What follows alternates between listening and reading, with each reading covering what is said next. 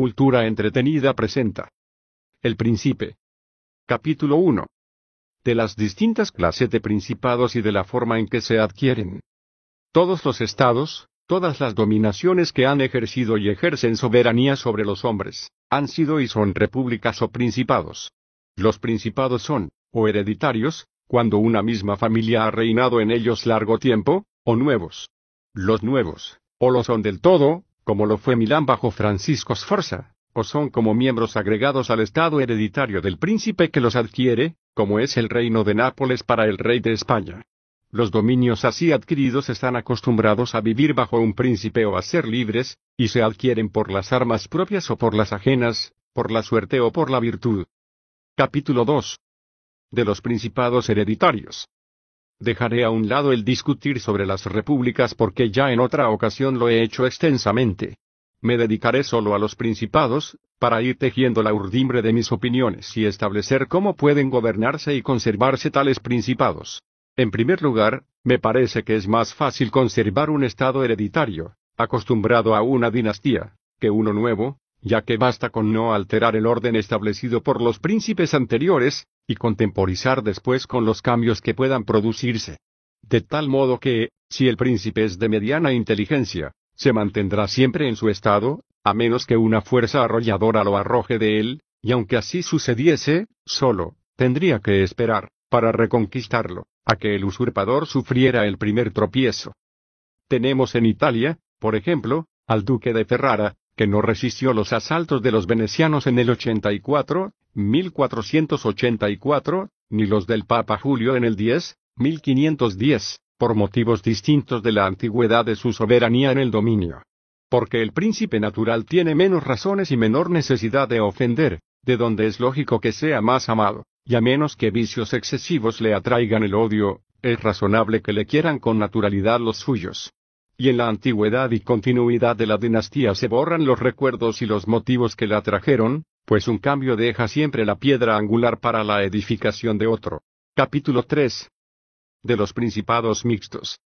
Pero las dificultades existen en los principados nuevos. Y si no es nuevo del todo, sino como miembro agregado a un conjunto anterior, que puede llamarse así mixto, sus incertidumbres nacen en primer lugar de una natural dificultad que se encuentra en todos los principados nuevos. Dificultad que estriba en que los hombres cambian con gusto de Señor, creyendo mejorar, y esta creencia los impulsa a tomar las armas contra Él, en lo cual se engañan, pues luego la experiencia les enseña que han empeorado. Esto resulta de otra necesidad natural y común que hace que el príncipe se vea obligado a ofender a sus nuevos súbditos con tropas o con mil vejaciones que el acto de la conquista lleva consigo. De modo que tienes por enemigos a todos los que has ofendido al ocupar el principado, y no puedes conservar como amigos a los que te han ayudado a conquistarlo, porque no puedes satisfacerlos como ellos esperaban, y puesto que les estás obligado, tampoco puedes emplear medicinas fuertes contra ellos, porque siempre,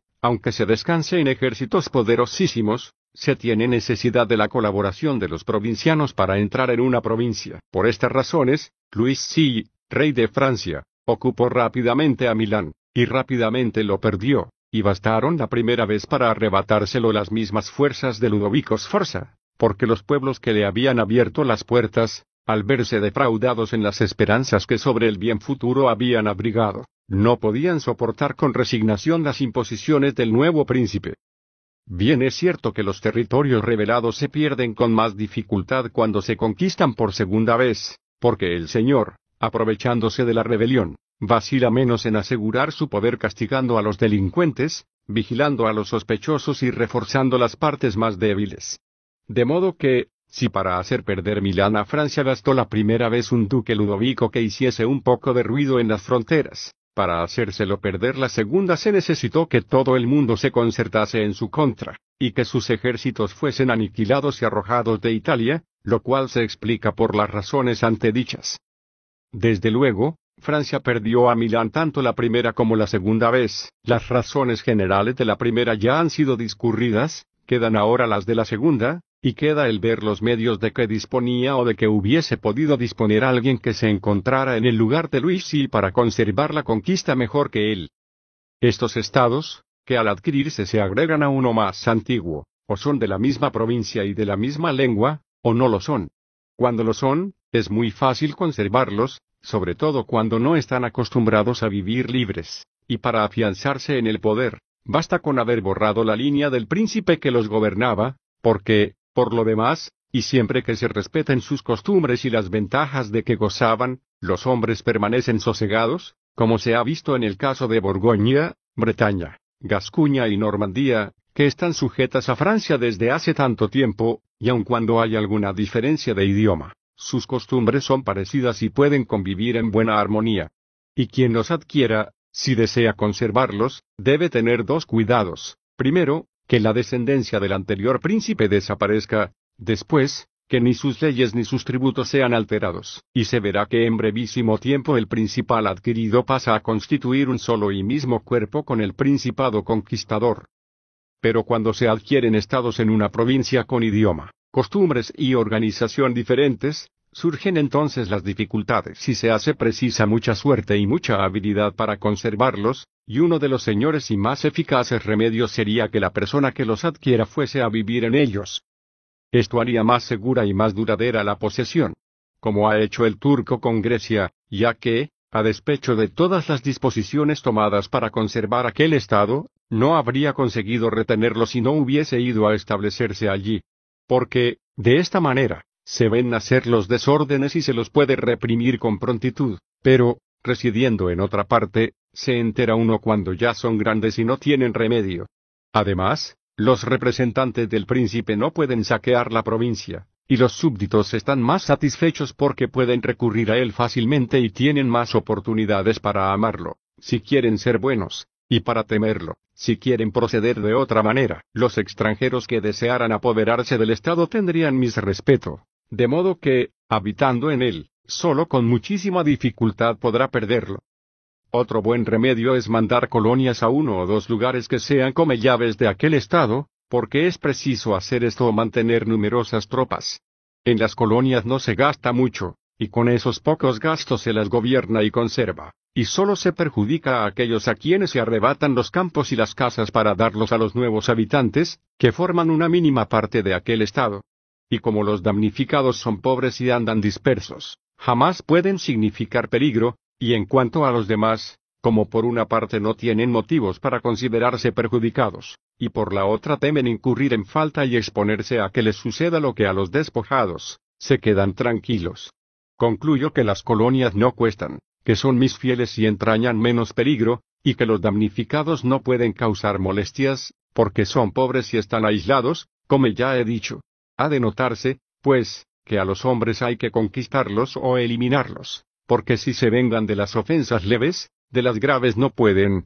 así que la ofensa que se haga al hombre debe ser tal, que le resulte imposible vengarse. Si en vez de las colonias se emplea la ocupación militar, el gasto es mucho mayor, porque el mantenimiento de la guardia absorbe las rentas del Estado y la adquisición se convierte en pérdida, y, además, se perjudica e incomoda a todos con el frecuente cambio del alojamiento de las tropas. Incomodidad y perjuicio que todos sufren, y por los cuales todos se vuelven enemigos, y son enemigos que deben temerse, aun cuando permanezcan encerrados en sus casas. La ocupación militar es, pues, desde cualquier punto de vista, tan inútil como útiles son las colonias. El príncipe que anexe una provincia de costumbres, lengua y organización distintas a las de la suya, debe también convertirse en paladín y defensor de los vecinos menos poderosos, ingeniarse para debilitar a los de mayor poderío y cuidarse de que, bajo ningún pretexto, entre en su estado un extranjero tan poderoso como él, porque siempre sucede que el recién llegado se pone de parte de aquellos que, por ambición o por miedo, están descontentos de su gobierno, como ya se vio cuando los etolios llamaron a los romanos a Grecia, los invasores entraron en las demás provincias llamados por sus propios habitantes. Lo que ocurre comúnmente es que, no bien un extranjero poderoso entra en una provincia, se le adhieren todos los que sienten envidia del que es más fuerte entre ellos, de modo que el extranjero no necesita gran fatiga para ganarlos a su causa, ya que enseguida y de buena gana forman un bloque con el Estado invasor. Solo tiene que preocuparse de que después sus aliados no adquieran demasiada fuerza y autoridad, cosa que puede hacer fácilmente con sus tropas, que abatirán a los poderosos y lo dejarán árbitro único de la provincia. El que, en lo que a esta parte se refiere, no gobierne bien perderá muy pronto lo que hubiere conquistado, y aun cuando lo conserve, tropezará con infinitas dificultades y obstáculos.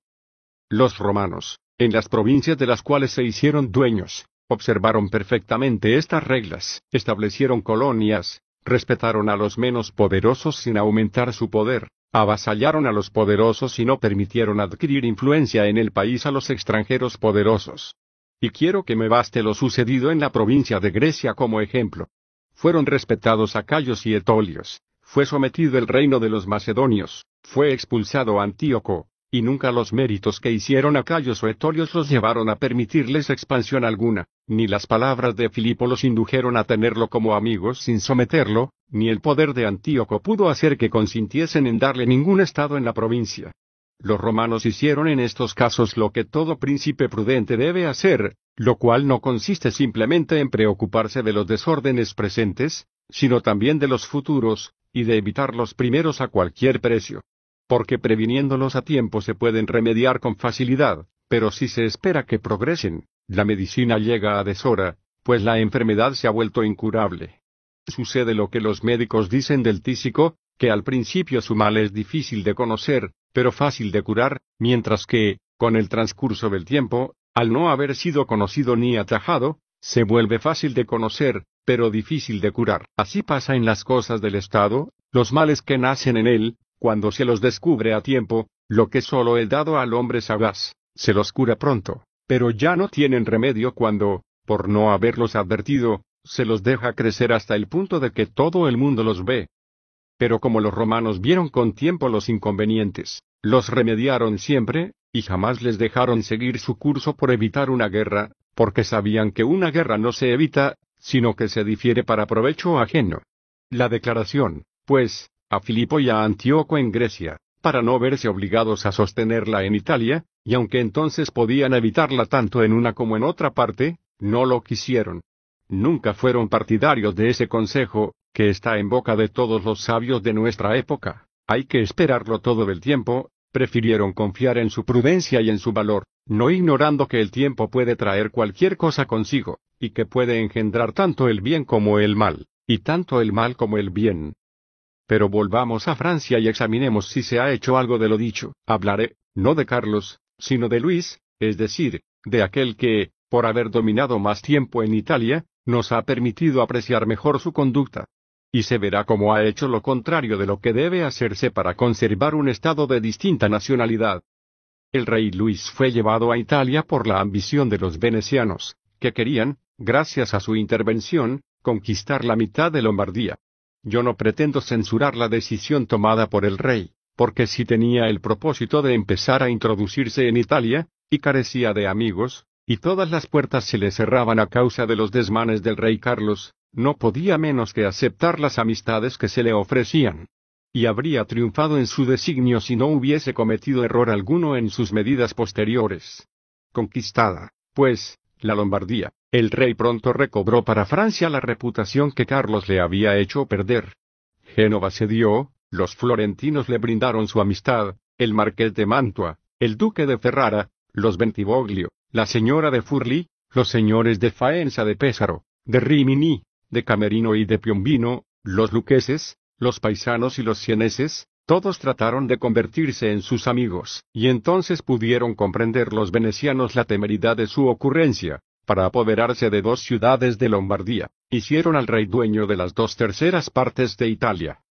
Considérese ahora con qué facilidad el rey podía conservar su influencia en Italia, con tal de haber observado las reglas enunciadas y defendido a sus amigos, que, por ser numerosos y débiles, y temer unos a los venecianos y otros a la Iglesia, estaban siempre necesitados de su apoyo, y por medio de ellos contener sin dificultad a los pocos enemigos grandes que quedaban. Pero pronto obró al revés en Milán, al ayudar al Papa Alejandro para que ocupase la Romaña. No advirtió de que con esta medida perdía a sus amigos y a los que se habían puesto bajo su protección, y al par que debilitaba sus propias fuerzas, engrandecía a la Iglesia, añadiendo tanto poder temporal al espiritual, que ya bastante autoridad le daba.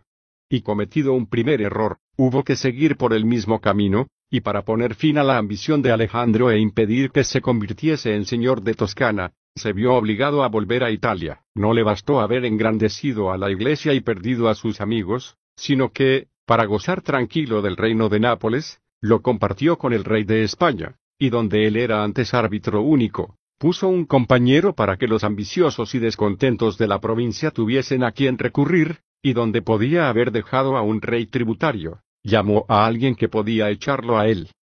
El ansia de conquista es, sin duda, un sentimiento muy natural y común, y siempre que lo hagan los que pueden, antes serán alabados que censurados, pero cuando intentan hacerlo a toda costa los que no pueden, la censura es lícita. Si Francia podía, pues, con sus fuerzas apoderarse de Nápoles, debía hacerlo, y si no podía, no debía dividirlo. Si el reparto que hizo de Lombardía con los venecianos era excusable porque le permitió entrar en Italia, lo otro, que no estaba justificado por ninguna necesidad, es reprobable.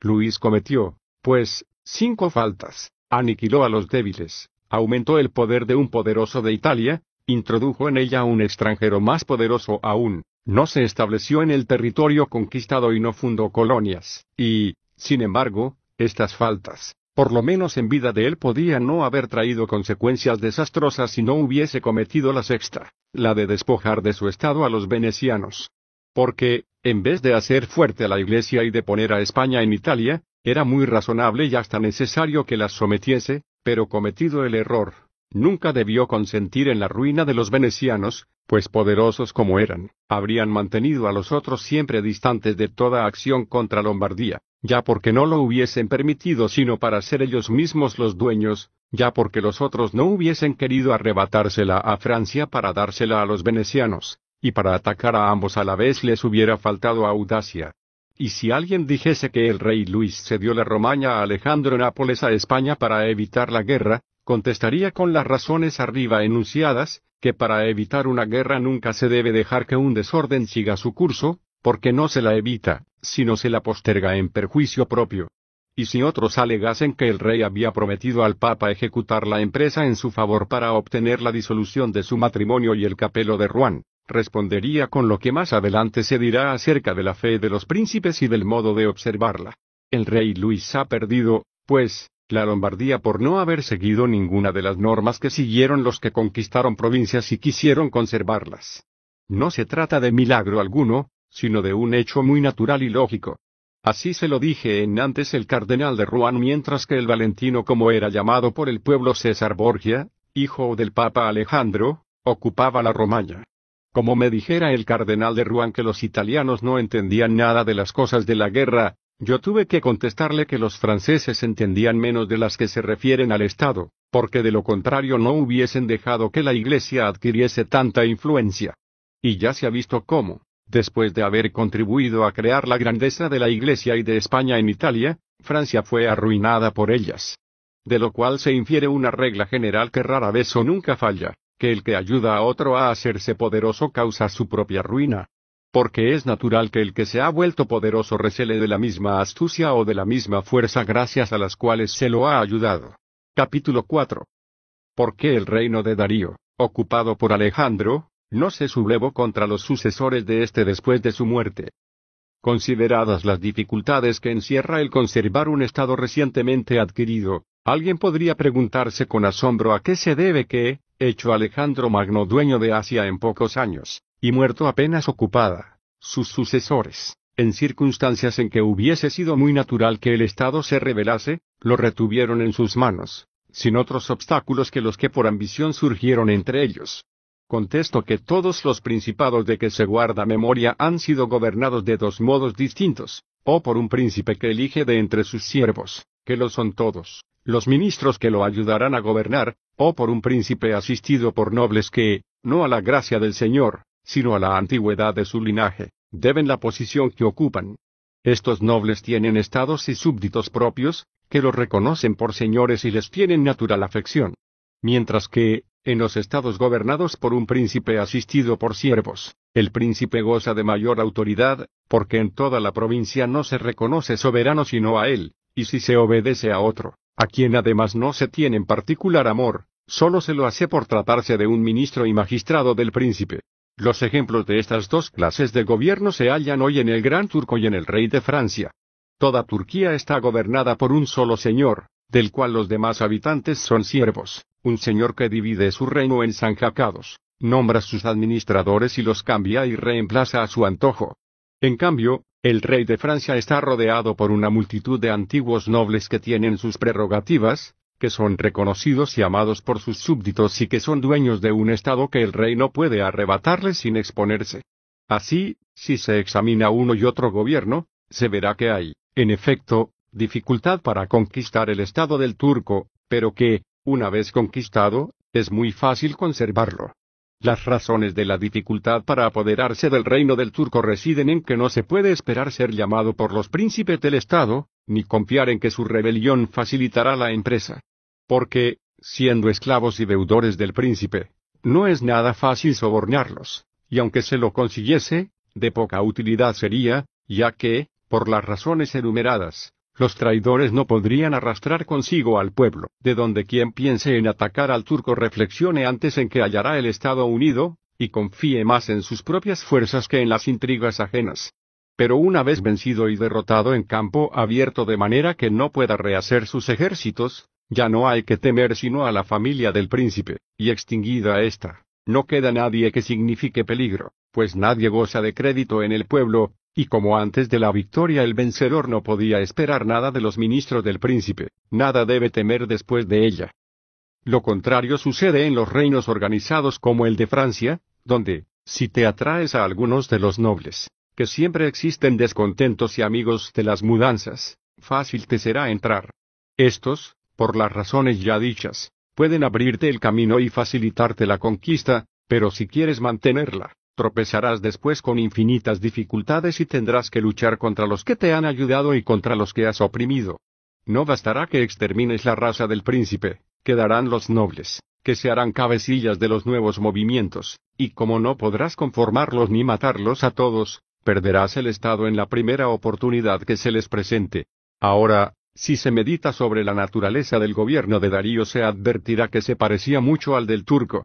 por eso fue preciso que Alejandro fuera a su encuentro y le derribara encampada. Después de la victoria, y muerto Darío, Alejandro quedó dueño tranquilo del Estado, por las razones discurridas. Y si los sucesores hubiesen permanecido unidos, habrían podido gozar en paz de la conquista, porque no hubo en el reino otros tumultos que los que ellos mismos suscitaron. Pero es imposible gozar con tanta seguridad de un Estado organizado como el de Francia. Por ejemplo, los numerosos principados que había en España, Italia y Grecia explican las frecuentes revueltas contra los romanos, y mientras perduró el recuerdo de su existencia, los romanos nunca estuvieron seguros de su conquista, pero una vez el recuerdo borrado, se convirtieron, gracias a la duración y al poder de su imperio, en sus seguros dominadores. Y así después pudieron, peleándose entre sí, sacar la parte que les fue posible en aquellas provincias de acuerdo con la autoridad que tenían en ellas, porque, habiéndose extinguido la familia de sus antiguos señores, no se reconocían otros dueños que los romanos. Considerando, pues, estas cosas, no se asombrará nadie de la facilidad con que Alejandro conservó el imperio de Asia, y de la dificultad con que los otros conservaron lo adquirido, como Pirro y muchos otros. Lo que no depende de la poca o mucha virtud del conquistador, sino de la naturaleza de lo conquistado. Capítulo 5. De qué modo hay que gobernar las ciudades o principados que, antes de ser ocupados, se regían por sus propias leyes. Hay tres modos de conservar un Estado que, antes de ser adquirido, estaba acostumbrado a regirse por sus propias leyes y a vivir en libertad. Primero, destruirlo, después, radicarse en él, por último, dejarlo regir por sus leyes obligarlo a pagar un tributo y establecer un gobierno compuesto por un corto número de personas, para que se encargue de velar por la conquista. Como ese gobierno sabe que nada puede sin la amistad y poder del príncipe, no ha de reparar en medios para conservarle el Estado. Porque nada hay mejor para conservar si se la quiere conservar, una ciudad acostumbrada a vivir libre que hacerla gobernar por sus mismos ciudadanos. Ahí están los espartanos y romanos como ejemplo de ello. Los espartanos ocuparon Atenas y Tebas, dejaron en ambas ciudades un gobierno oligárquico, y, sin embargo, las perdieron. Los romanos, para conservar a Capua, Cartago y Numancia, las arrasaron, y no las perdieron. quisieron conservar a Grecia como lo habían hecho los espartanos, dejándole sus leyes y su libertad, y no tuvieron éxito, de modo que se vieron obligados a destruir muchas ciudades de aquella provincia para no perderla. Porque, en verdad, el único medio seguro de dominar una ciudad acostumbrada a vivir libre es destruirla. Quien se haga dueño de una ciudad así y no la aplaste, espere a ser aplastado por ella. Sus rebeliones siempre tendrán por baluarte el nombre de libertad y sus antiguos estatutos, cuyo hábito nunca podrá hacerle perder el tiempo ni los beneficios. Por mucho que se haga y se prevea, si los habitantes no se separan ni se dispersan, nadie se olvida de aquel nombre ni de aquellos estatutos, y a ellos inmediatamente recurren en cualquier contingencia, como hizo Pisa luego de estar un siglo bajo el yugo florentino. Pero cuando las ciudades o provincias están acostumbradas a vivir bajo un príncipe, y por la extinción de este y su linaje queda vacante el gobierno, como por un lado los habitantes están habituados a obedecer y por otro no tienen a quién, y no se ponen de acuerdo para elegir a uno de entre ellos, ni saben vivir en libertad, y por último tampoco se deciden a tomar las armas contra el invasor, un príncipe puede fácilmente conquistarlas y retenerlas. En las repúblicas, en cambio, hay más vida,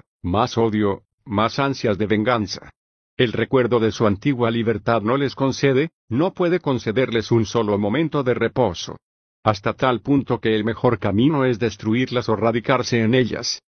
Capítulo 6. De los principados nuevos que se adquieren con las armas propias y el talento personal. Nadie se asombre de que, al hablar de los principados de nueva creación y de aquellos en los que solo es nuevo el príncipe, traiga yo a colación ejemplos ilustres. Los hombres siguen casi siempre el camino abierto por otros y se empeñan en imitar las acciones de los demás, y aunque no es posible seguir exactamente el mismo camino ni alcanzar la perfección del modelo, todo hombre prudente debe entrar en el camino seguido por los grandes e imitar a los que han sido excelsos, para que, si no los iguala en virtud, por lo menos se les acerque, y hacer como los arqueros experimentados, que, cuando tienen que dar en blanco muy lejano, y dado que conocen el alcance de su arma, apuntan por sobre él, no para llegar a tanta altura, sino para acertar donde se lo proponían con la ayuda de mira tan elevada.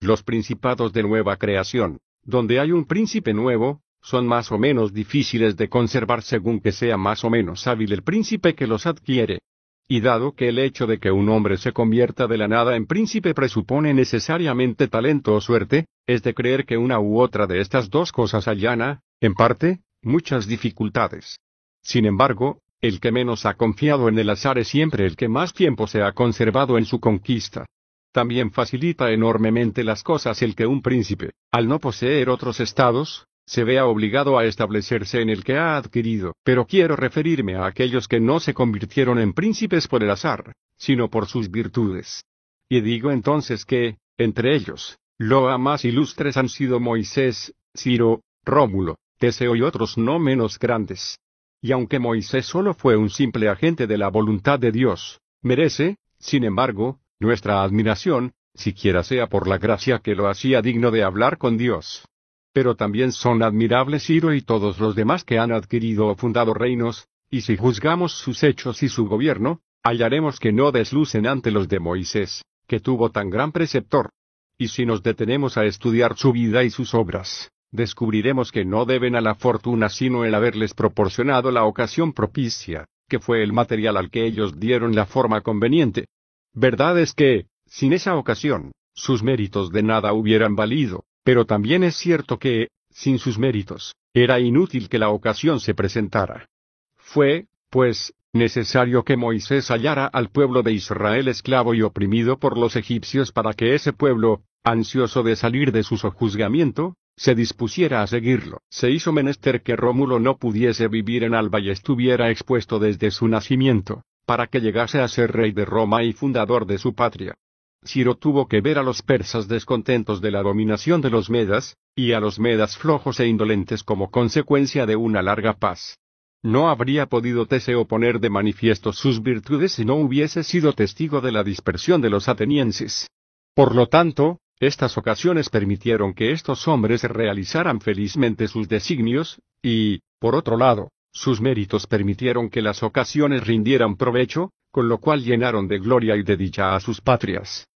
Los que, por caminos semejantes a los de aquellos, se convierten en príncipes, adquieren el principado con dificultades, pero lo conservan sin sobresaltos. Las dificultades nacen en parte de las nuevas leyes y costumbres que se ven obligados a implantar para fundar el Estado y proveer a su seguridad.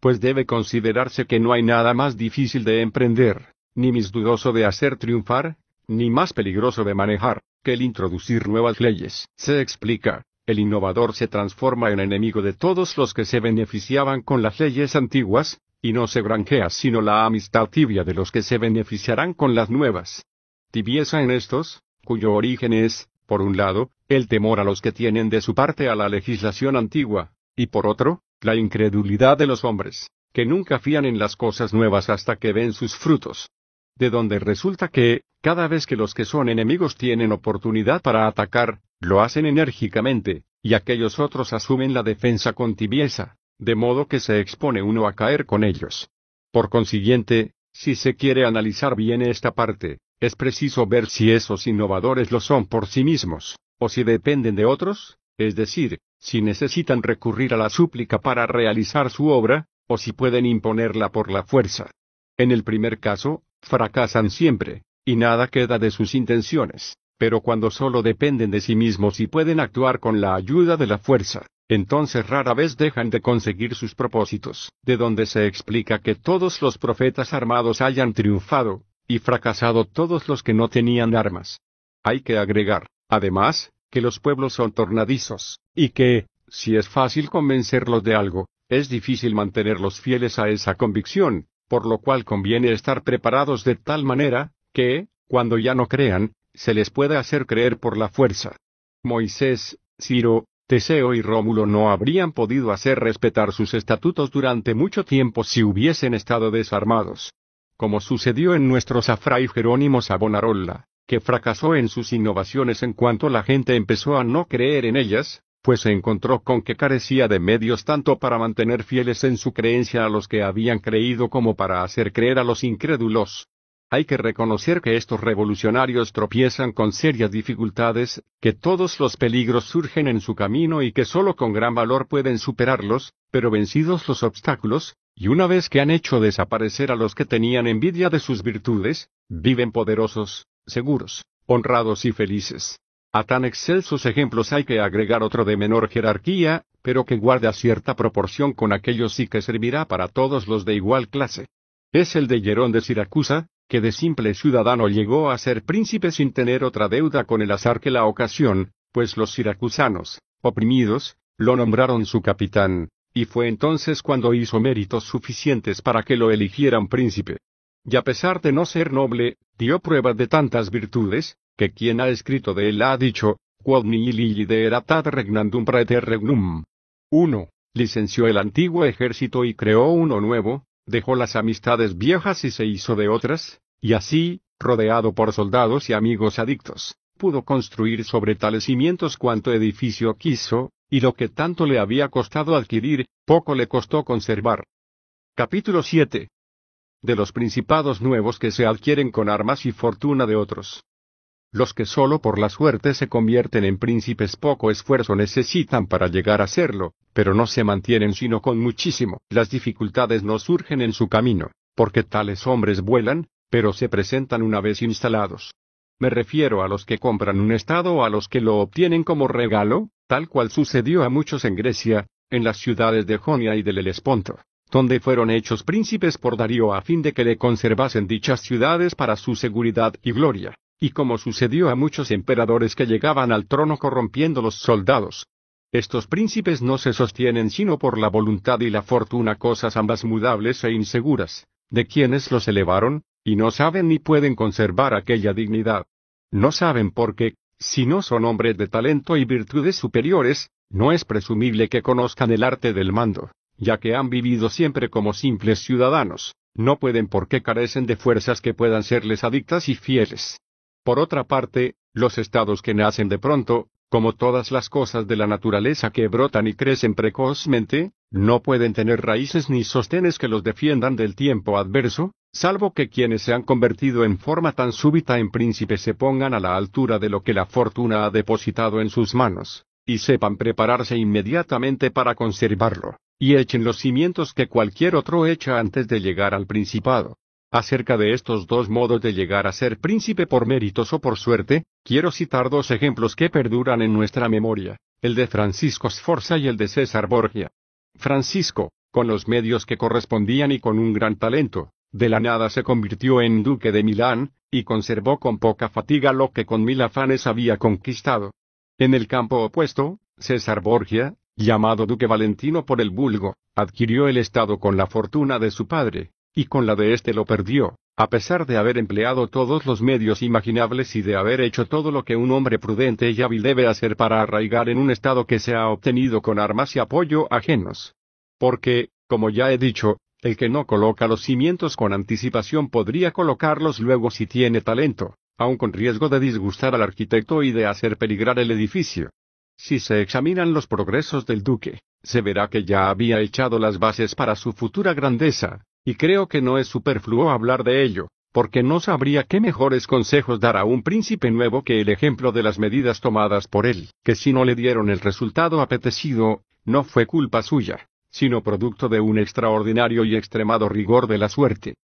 Para hacer poderoso al duque, su hijo, tenía Alejandro vi que luchar contra grandes dificultades presentes y futuras. En primer lugar, no veía manera de hacerlo señor de algún estado que no fuese de la Iglesia, y sabía, por otra parte, que ni el duque de Milán ni los venecianos le consentirían que desmembrase los territorios de la Iglesia, porque ya Faenza y Rimini estaban bajo la protección de los venecianos. Y después veía que los ejércitos de Italia, y especialmente aquellos de los que hubiera podido servirse, estaban en manos de quienes debían temer el engrandecimiento del Papa, y mal podía fiarse de tropas mandadas por los Orsini, los Colonna y sus aliados. Era, pues, necesario remover aquel estado de cosas y desorganizar aquellos territorios para apoderarse sin riesgo de una parte de ellos. Lo que le fue fácil, porque los venecianos, movidos por otras razones, habían invitado a los franceses a volver a Italia, lo cual no solo no impidió, sino facilitó con la disolución del primer matrimonio del rey Luis, de suerte que el rey entró en Italia con la ayuda de los venecianos y el consentimiento de Alejandro.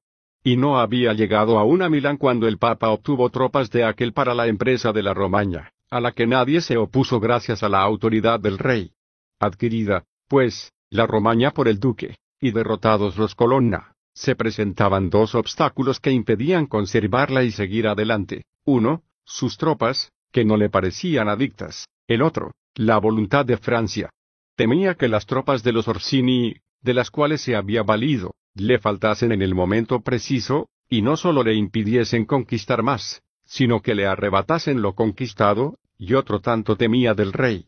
Tuvo una prueba de lo que sospechaba de los Orsini cuando, después de la toma de Faenza, asaltó a Bolonia, en cuyas circunstancias los vio batirse con frialdad. En lo que respecta al rey, descubrió sus intenciones cuando, ya dueño del ducado de Urbino, se vio obligado a renunciar a la conquista de Toscana por su intervención. Y entonces decidió no depender más de la fortuna y las armas ajenas. Lo primero que hizo fue debilitar a los Orsini y a los Colonna en Roma, ganándose a su causa a cuantos nobles les eran adictos, a los cuales señaló crecidos sueldos y honró de acuerdo con sus méritos con mandos y administraciones, de modo que en pocos meses el afecto que tenían por aquellos se volvió por entero hacia el duque. Después de lo cual, y dispersado que, hubo a los Colonna, esperó la ocasión de terminar con los Orsini. Oportunidad que se presentó bien y que él aprovechó mejor. Los Orsini, que muy tarde habían comprendido que la grandeza del duque y de la iglesia generaba su ruina,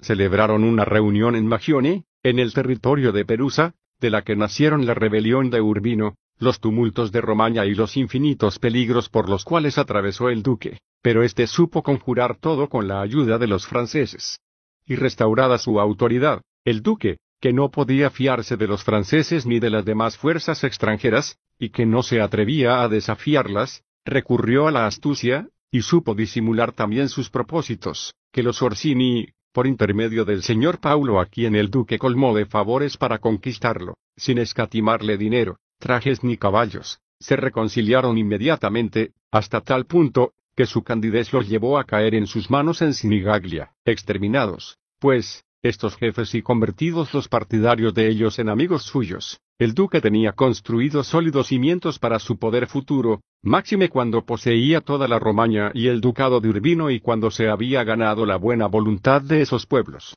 a los cuales empezaba a gustar el bienestar de su gobierno.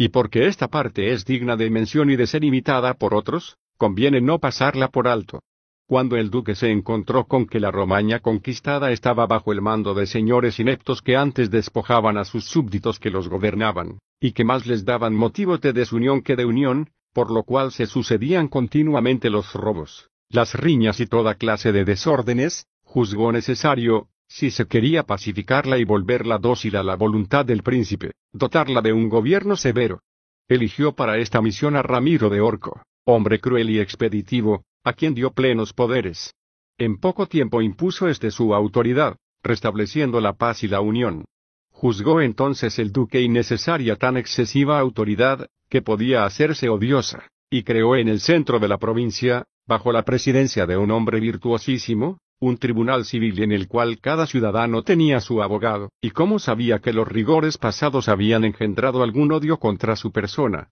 quiso demostrar, para aplacar la animosidad de sus súbditos y atraérselos, que, si algún acto de crueldad se había cometido, no es debía a él, sino a la salvaje naturaleza del ministro. Y llegada la ocasión, una mañana lo hizo exponer en la plaza de Cesena, dividido en dos pedazos clavados en un palo y con un cuchillo cubierto de sangre al lado. La ferocidad de semejante espectáculo dejó al pueblo a la vez satisfecho y estupefacto. Pero volvamos al punto de partida. Encontrábase el duque bastante poderoso y a cubierto en parte de todo peligro presente, luego de haberse armado en la necesaria medida y de haber aniquilado los ejércitos que encerraban peligro inmediato, pero le faltaba, si quería continuar sus conquistas, obtener el respeto del rey de Francia, pues sabía que el rey, aunque advertido tarde de su error, trataría de subsanarlo. Empezó por ello a buscarse a amistades nuevas, y a mostrarse indeciso con los franceses cuando éstos se dirigieron al reino de Nápoles para luchar contra los españoles que sitiaban a Gaeta, y si Alejandro hubiese vivido aún, su propósito de verse libre de ellos no habría tardado en cumplirse.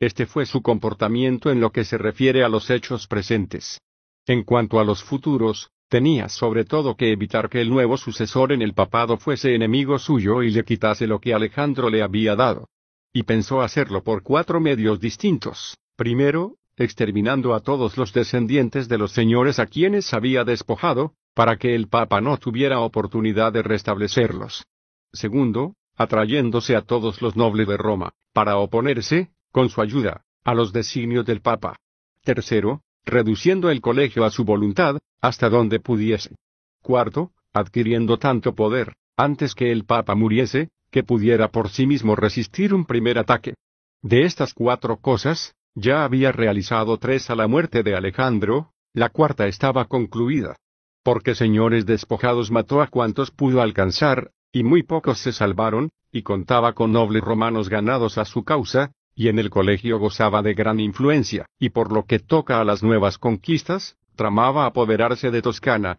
de la cual ya poseía a Perusa y Piombino, aparte de Pisa que se había puesto bajo su protección. Y en cuanto no tuviese que guardar mis miramientos con los franceses, que de hecho no tenía por qué guardárselos, puesto que ya los franceses habían sido despojados del reino por los españoles, y que unos y otros necesitaban comprar su amistad, se echaría sobre Pisa. Después de lo cual Luca y Siena no tardarían en ceder, primero por odio contra los florentinos, y después por miedo al duque, y los florentinos nada podrían hacer.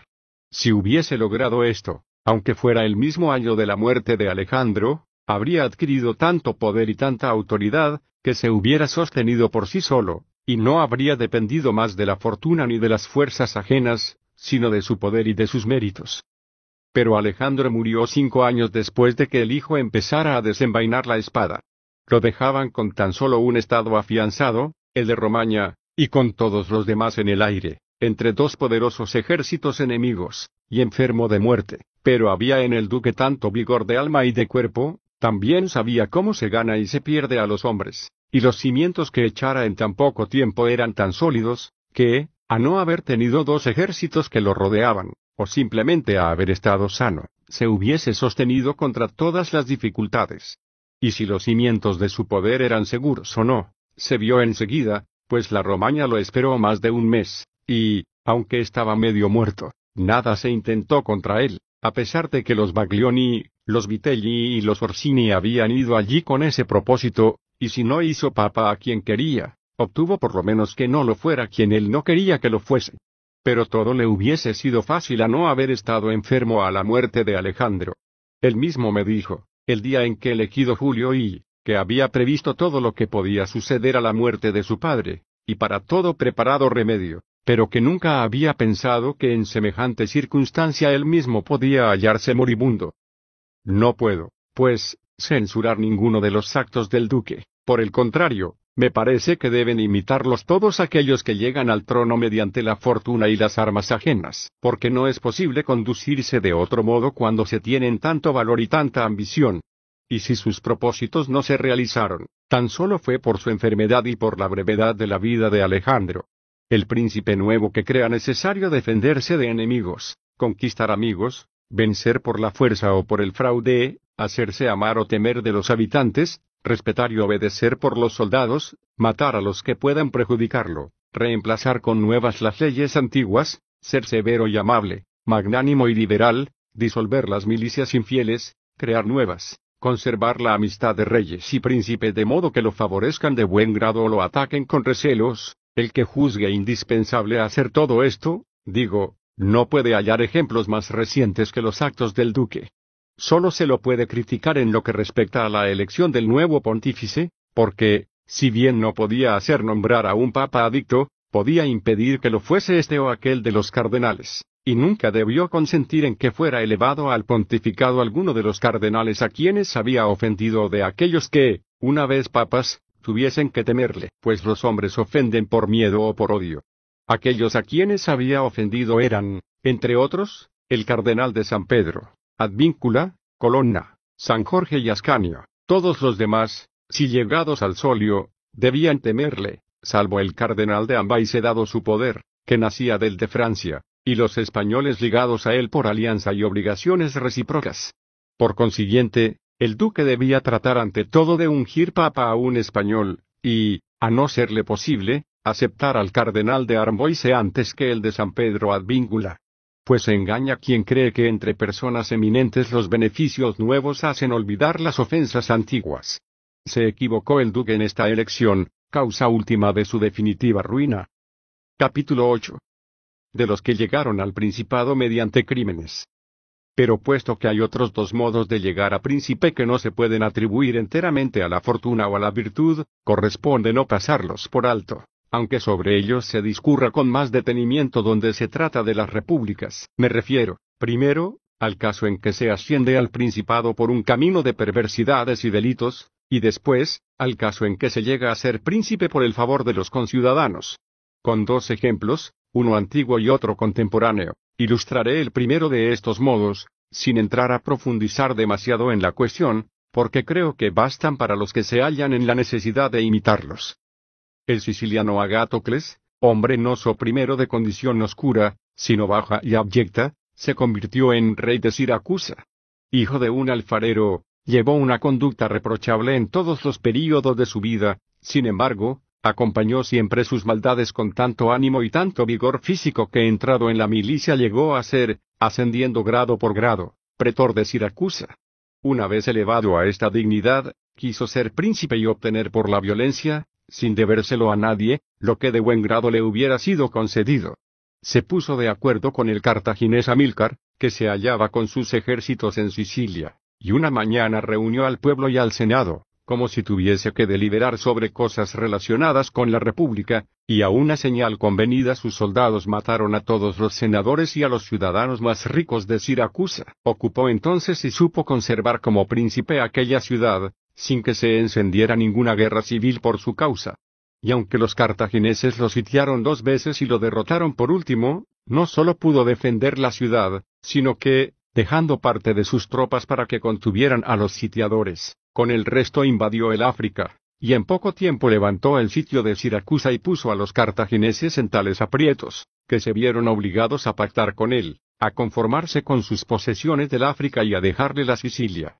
Quien estudie, pues, las acciones de Agatocles y juzgue sus méritos muy poco o nada encontrará que pueda atribuir a la suerte, no adquirió la soberanía por el favor de nadie, como he dicho más arriba, sino merced a sus grados militares, que se había ganado a costa de mil sacrificios y peligros, y se mantuvo en mérito a sus enérgicas y temerarias medidas. Verdad que no se puede llamar virtud el matar a los conciudadanos, el traicionar a los amigos y el carecer de fe, de piedad y de religión, con cuyos medios se puede adquirir poder, pero no gloria. Pero si se examinan el valor de Agatocles al arrastrar y salir triunfante de los peligros y su grandeza de alma para soportar y vencer los acontecimientos adversos, no se explica uno por qué tiene que ser considerado inferior a los capitanes más famosos. Sin embargo, su falta de humanidad, sus crueldades y maldades sin número, no consienten que se lo coloque entre los hombres ilustres. No se puede, pues, atribuir a la fortuna o a la virtud lo que consiguió sin la ayuda de una ni de la otra. En nuestros tiempos, bajo el Papa Alejandro V, Oliveroto da Fermo, huérfano desde corta edad, fue educado por uno de sus tíos maternos, llamado Juan Fogliani, y confiado después, en su primera juventud, a Pablo Vitelli, a fin de que llegase, gracias a sus enseñanzas, a ocupar un grado elevado en las armas. Muerto Pablo, pasó a militar bajo Vitelloso, su hermano, y en poco tiempo, como era inteligente y de espíritu y cuerpo gallardos, se convirtió en el primer hombre de su ejército. Pero como le pareció indigno servir a los demás, pensó apoderarse de Fermo con el consentimiento de Vitelloso y la ayuda de algunos habitantes de la ciudad a quienes era más cara la esclavitud que la libertad de su patria. Escribió a Juan Fogliani diciéndole que, luego de tantos años de ausencia, deseaba ver de nuevo a su patria y a él, y, en parte, también conocer el estado de su patrimonio, y que, como no se había fatigado sino por conquistar gloria, quería, para demostrar a sus compatriotas que no había perdido el tiempo, entrar con todos los honores y acompañado por cien caballeros, amigos y servidores suyos. Rogábale, pues, que tratase de que los ciudadanos de Fermo lo acogiesen de un modo honroso, que con ello no solo lo honraba a él, sino que se honraba a sí mismo, ya que había sido su maestro,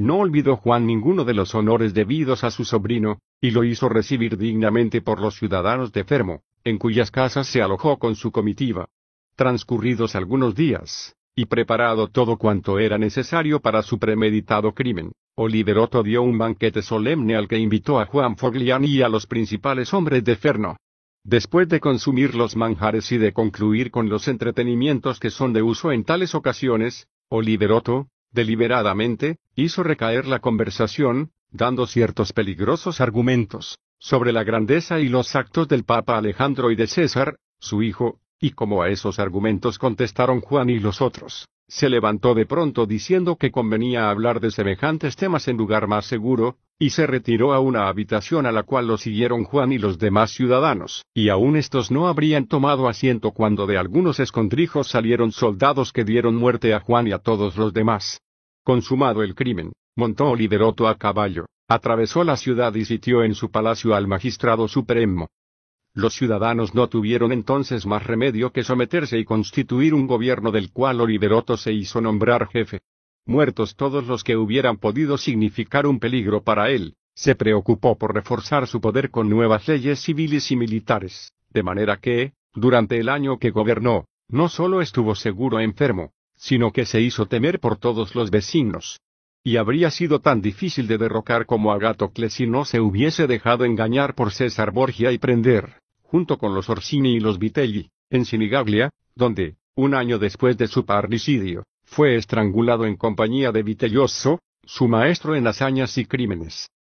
¿Podría alguien preguntarse a qué se debe que, mientras Agatocles y otros de su calaña, a pesar de sus traiciones y rigores sin número, pudieron vivir durante mucho tiempo ya cubierto de su patria, sin temer conspiraciones, y pudieron a la vez defenderse de los enemigos de afuera, otros, en cambio, no solo mediante medidas tan extremas no lograron conservar su estado en épocas dudosas de guerra, sino tampoco en tiempos de paz. Creo que depende del bueno o mal uso que se hace de la crueldad. Llamaría bien empleadas a las crueldades, si a lo malo se lo puede llamar bueno, cuando se aplican de una sola vez por absoluta necesidad de asegurarse, y cuando no se insiste en ellas, sino, Por el contrario, se trata de que las primeras se vuelvan todo lo beneficiosas posible para los súbditos. Mal empleadas son las que, aunque poco graves al principio, con el tiempo antes crecen que se extinguen. Los que observan el primero de estos procedimientos pueden, como Agatocles, con la ayuda de Dios y de los hombres, poner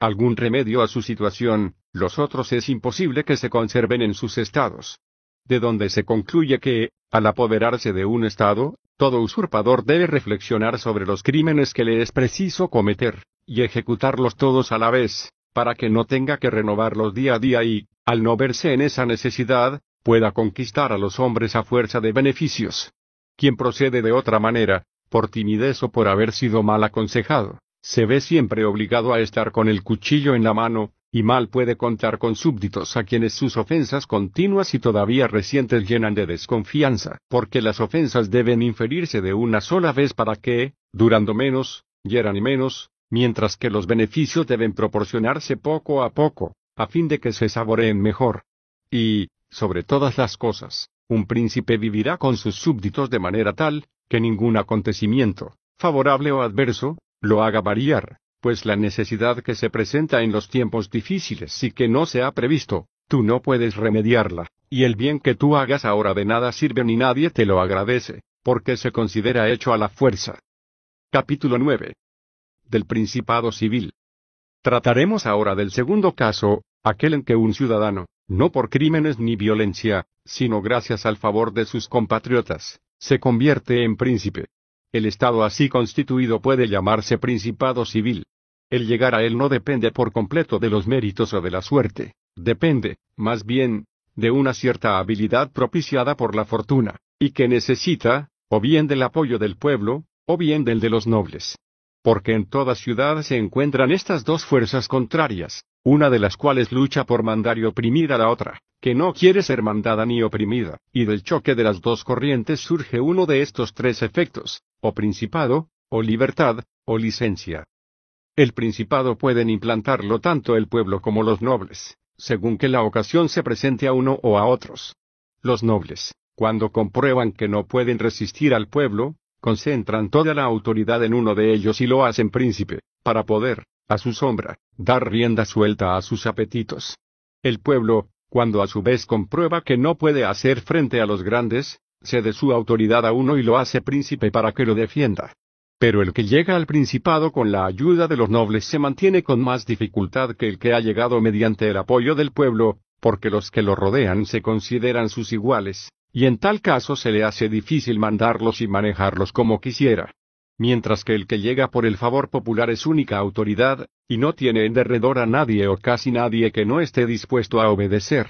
Por otra parte, no puede honradamente satisfacer a los grandes sin lesionar a los demás, pero, en cambio, puede satisfacer al pueblo, porque la finalidad del pueblo es más honesta que la de los grandes, queriendo estos oprimir, y aquel no ser oprimido. Agréguese a esto que un príncipe jamás podrá dominar a un pueblo cuando lo tenga por enemigo, porque son muchos los que lo forman, a los nobles, como se trata de pocos, les será fácil. Lo peor que un príncipe puede esperar de un pueblo que no lo ame es el ser abandonado por él, de los nobles. Si los tiene por enemigos, no solo debe temer que lo abandonen, sino que se rebelen contra él, pues, más astutos y clarividentes, siempre están a tiempo para ponerse en salvo, a la vez que no dejan nunca de congratularse con el que esperan resultará vencedor. Por último, es una necesidad para el príncipe vivir siempre con el mismo pueblo, pero no con los mismos nobles, supuesto que puede crear nuevos o deshacerse de los que tenía, y quitarles o concederles autoridad a capricho.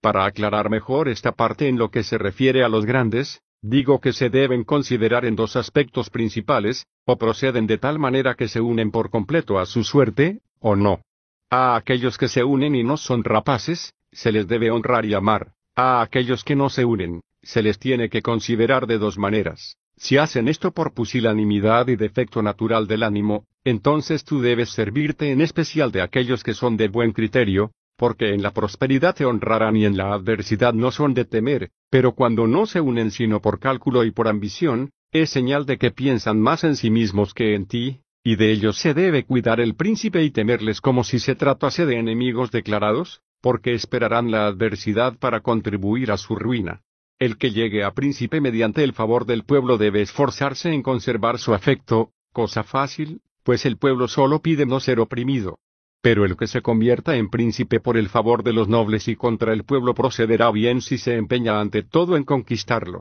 lo que solo le será fácil si lo toma bajo su protección. Y dado que los hombres se sienten más agradecidos cuando reciben bien de quien solo esperaban mal, se somete el pueblo más a su bienhechor que si lo hubiese conducido al principado por su voluntad. El príncipe puede ganarse a su pueblo de muchas maneras que no mencionaré porque es imposible dar reglas fijas sobre algo que varía tanto según las circunstancias. Insistiré tan solo en que un príncipe necesita contar con la amistad del pueblo, pues de lo contrario no tiene remedio en la adversidad. Navis, príncipe de los espartanos, resistió el ataque de toda Grecia y de un ejército romano invicto, y le bastó, surgido el peligro, asegurarse de muy pocos para defender contra aquellos su patria y su estado, que si hubiese tenido por enemigo al pueblo, no le bastara, y que no solo pretenda desmentir mi opinión con el gastado proverbio de que quien confía en el pueblo edifica sobre arena, porque el proverbio solo es verdadero cuando se trata de un simple ciudadano que confía en el pueblo como si el pueblo tuviese el deber de liberarlo cuando los enemigos o las autoridades lo oprimen. Quien así lo interpretara se engañaría a menudo, como los Gracos en Roma y Jorge Scali en Florencia. Pero si es un príncipe quien confía en él, y un príncipe valiente que sabe mandar, que no se acobarda en la adversidad y mantiene con su ánimo y sus medidas el ánimo de todo su pueblo, no solo no se verá nunca defraudado, sino que se felicitará de haber depositado en él su confianza. Estos principados peligran, por lo general, cuando quieren pasar de principado civil a principado absoluto, pues estos príncipes gobiernan por sí mismos o por intermedio de magistrados. En el último caso, su permanencia es más insegura y peligrosa, porque depende de la voluntad de los ciudadanos que ocupan el cargo de magistrados, los cuales, y sobre todo en épocas adversas, pueden arrebatarle muy fácilmente el poder, ya dejando de obedecerle, ya sublevando al pueblo contra ellos, y el príncipe, rodeado de peligros, no tiene tiempo para asumir la autoridad absoluta, ya que los ciudadanos y los súbditos, acostumbrados a recibir órdenes nada más que de los magistrados, no están en semejantes trances dispuestos a obedecer las suyas. Y no encontrará nunca, en los tiempos dudosos, gentes en quien poder confiar, puesto que tales príncipes no pueden tomar como ejemplo lo que sucede en tiempos normales, cuando los ciudadanos tienen necesidad del Estado, y corren y prometen y quieren morir por él, porque la muerte está lejana, pero en los tiempos adversos, cuando el Estado tiene necesidad de los ciudadanos, hay pocos que quieran acudir en su ayuda. Y esta experiencia es tanto más peligrosa cuanto que no puede intentarse sino una vez. Por ello, un príncipe hábil debe hallar una manera por la cual sus ciudadanos siempre y en toda ocasión tengan necesidad del Estado y de él. Y así le serán siempre fieles. Cultura entretenida presenta. Capítulo 10. Cómo deben medirse las fuerzas de todos los principados. Conviene, al examinar la naturaleza de estos principados, hacer una consideración más, a saber, si un príncipe posee un estado tal que pueda, en caso necesario, sostenerse por sí misma, o si tiene, en tal caso, que recurrir a la ayuda de otros. Y para aclarar mejor este punto, digo que considero capaces de poder sostenerse por sí mismos a los que, o por abundancia de hombres o de dinero, pueden levantar un ejército respetable y presentar batalla a quien quiera que se atreva a atacarlos, y considero que tienen siempre necesidad de otros a los que no pueden presentar batalla al enemigo en campo abierto, sino que se ven obligados a refugiarse dentro de sus muros para defenderlos. Del primer caso ya se ha hablado, y se agregará más adelante lo que sea oportuno. Del segundo caso no se puede decir nada, salvo aconsejar a los príncipes que fortifiquen y abastezcan la ciudad en que residen y que se despreocupen de la campaña. Quien tenga bien fortificada su ciudad, y con respecto a sus súbditos se haya conducido de acuerdo con lo ya expuesto y con lo que expondré más adelante, difícilmente será asaltado, porque los hombres son enemigos de las empresas demasiado arriesgadas, y no puede reputarse por fácil el asalto a alguien que tiene su ciudad bien fortificada y no es odiado por el pueblo. Las ciudades de Alemania son ibérrimas, tienen poca campaña, y obedecen al emperador cuando les place, pues no le temen, así como no temen a ninguno de los poderosos que las rodean. La razón es simple, están tan bien fortificadas que no puede menos de pensarse que el asedio sería arduo y prolongado. Tienen muros y fosos adecuados, tanta artillería como necesitan, y guardan en sus almacenes lo necesario para beber, comer y encender fuego durante un año, aparte de lo cual, y para poder mantener a los obreros sin que ello sea una carga para el erario público, disponen siempre de trabajo para un año en esas obras que son el nervio y la vida de la ciudad. Por último, tienen en alta estima los ejercicios militares, que reglamentan con infinidad de ordenanzas. Un príncipe, pues, que gobierne una plaza fuerte, y a quien el pueblo no odie, no puede ser atacado, pero si lo fuese, el atacante se vería obligado a retirarse sin gloria, porque son tan variables las cosas de este mundo que es imposible que alguien permanezca con sus ejércitos un año sitiando ociosamente una ciudad, y al que me pregunte si el pueblo tendrá paciencia, y el largo asedio y su propio interés no le harán olvidar al príncipe, contesto que un príncipe poderoso y valiente superará siempre estas dificultades, ya dando esperanzas a sus súbditos de que el mal no durará mucho, ya infundiéndoles terror con la amenaza de las vejaciones del enemigo o ya asegurándose diestramente de los que le parezcan demasiado osados. Añadiremos a esto que es muy probable que el enemigo devaste y saquee la comarca a su llegada, que es cuando los ánimos están mis caldeados y más dispuestos a la defensa, momento propicio para imponerse, porque, pasados algunos días, cuando los ánimos se hayan enfriado, los daños estarán hechos, las desgracias se habrán sufrido y no quedará ya remedio alguno. Los súbditos se unen por ello más estrechamente a su príncipe, como si el haber sido incendiadas sus casas y devastadas sus posesiones en defensa del Señor obligará a éste a protegerlos. Está en la naturaleza de los hombres el quedar reconocidos lo mismo por los beneficios que hacen que por los que reciben, de donde, si se considera bien todo, no será difícil a un príncipe sabio mantener firme el ánimo de sus ciudadanos durante el asedio, siempre y cuando no carezcan de víveres ni de medios de la defensa. Capítulo 11. De los principados eclesiásticos. Solo nos resta discurrir sobre los principados eclesiásticos, respecto a los cuales todas las dificultades existen antes de poseerlos, pues se adquieren o por valor o por suerte, y se conservan sin el uno ni la otra, dado que se apoyan en antiguas instituciones religiosas que son tan potentes y de tal calidad, que mantienen a sus príncipes en el poder sea cual fuere el modo en que éstos procedan y vivan. Estos son los únicos que tienen estados y no los defienden, súbditos, y no los gobiernan. Y los estados, a pesar de hallarse indefensos, no les son arrebatados, y los súbditos, a pesar de carecer de gobierno, no se preocupan, ni piensan, ni podrían sustraerse a su soberanía. Son, por consiguiente, los únicos principados seguros y felices. Pero como están regidos por leyes superiores, inasequibles a la mente humana, y cómo han sido inspirados por el Señor, sería oficio de hombre presuntuoso y temerario el pretender hablar de ellos. Sin embargo, si alguien me preguntase a qué se debe que la Iglesia haya llegado a adquirir tanto poder temporal, ya que antes de Alejandro, no sólo las potencias italianas, sino hasta los nobles y señores de menor importancia respetaban muy poco su fuerza temporal, mientras que ahora ha hecho temblar a un rey de Francia y aún pudo arrojarlo de Italia, y ha arruinado a los venecianos, no consideraría inútil recordar las circunstancias, aunque sean bastante conocidas.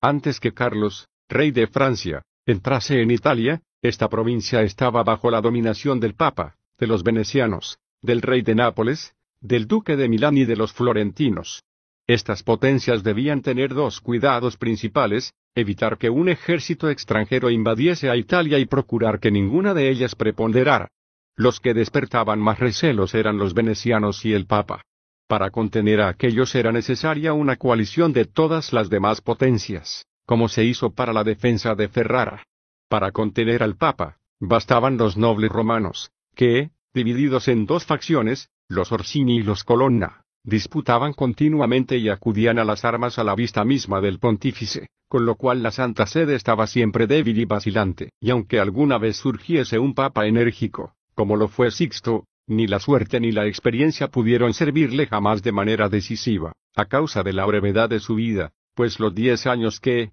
como término medio, vive un papa bastaban apenas para debilitar una de las facciones. Y si, por ejemplo, un papa había casi conseguido exterminar a los Colonna, resurgían estos bajo otro enemigo de los Orsini, a quienes tampoco había tiempo para hacer desaparecer por completo, por todo lo cual las fuerzas temporales del Papa eran poco temidas en Italia. Vino por fin Alejandro V y probó, como nunca lo había probado ningún pontífice, de cuánto era capaz un papa con fuerzas y dinero, pues tomando al duque Valentino por instrumento, y la llegada de los franceses como motivo, hizo todas esas cosas que he contado al hablar sobre las actividades del duque. Y aunque su propósito no fue engrandecer a la iglesia, sino al duque, no es menos cierto que lo que realizó redundó en beneficio de la iglesia, la cual, después de su muerte y de la del duque, fue heredera de sus fatigas. Lo sucedió el Papa Julio, quien, con una iglesia engrandecida y dueña de toda la Romaña, con los nobles romanos dispersos por las persecuciones de Alejandro, y abierto el camino para procurarse dinero, cosa que nunca había ocurrido antes de Alejandro, no solo mantuvo las conquistas de su predecesor, sino que las acrecentó, y después de proponerse la adquisición de Bolonia, la ruina de los venecianos y la expulsión de los franceses de Italia, lo llevó a cabo con tanta más gloria cuando que lo hizo para engrandecer la iglesia y no a ningún hombre. Dejó las facciones Orsini y Colonna en el mismo estado en que las encontró, y aunque ambas tuvieron jefes capaces de rebelarse, se quedaron quietas por dos razones, primero, por la grandeza de la iglesia, que los atemorizaba,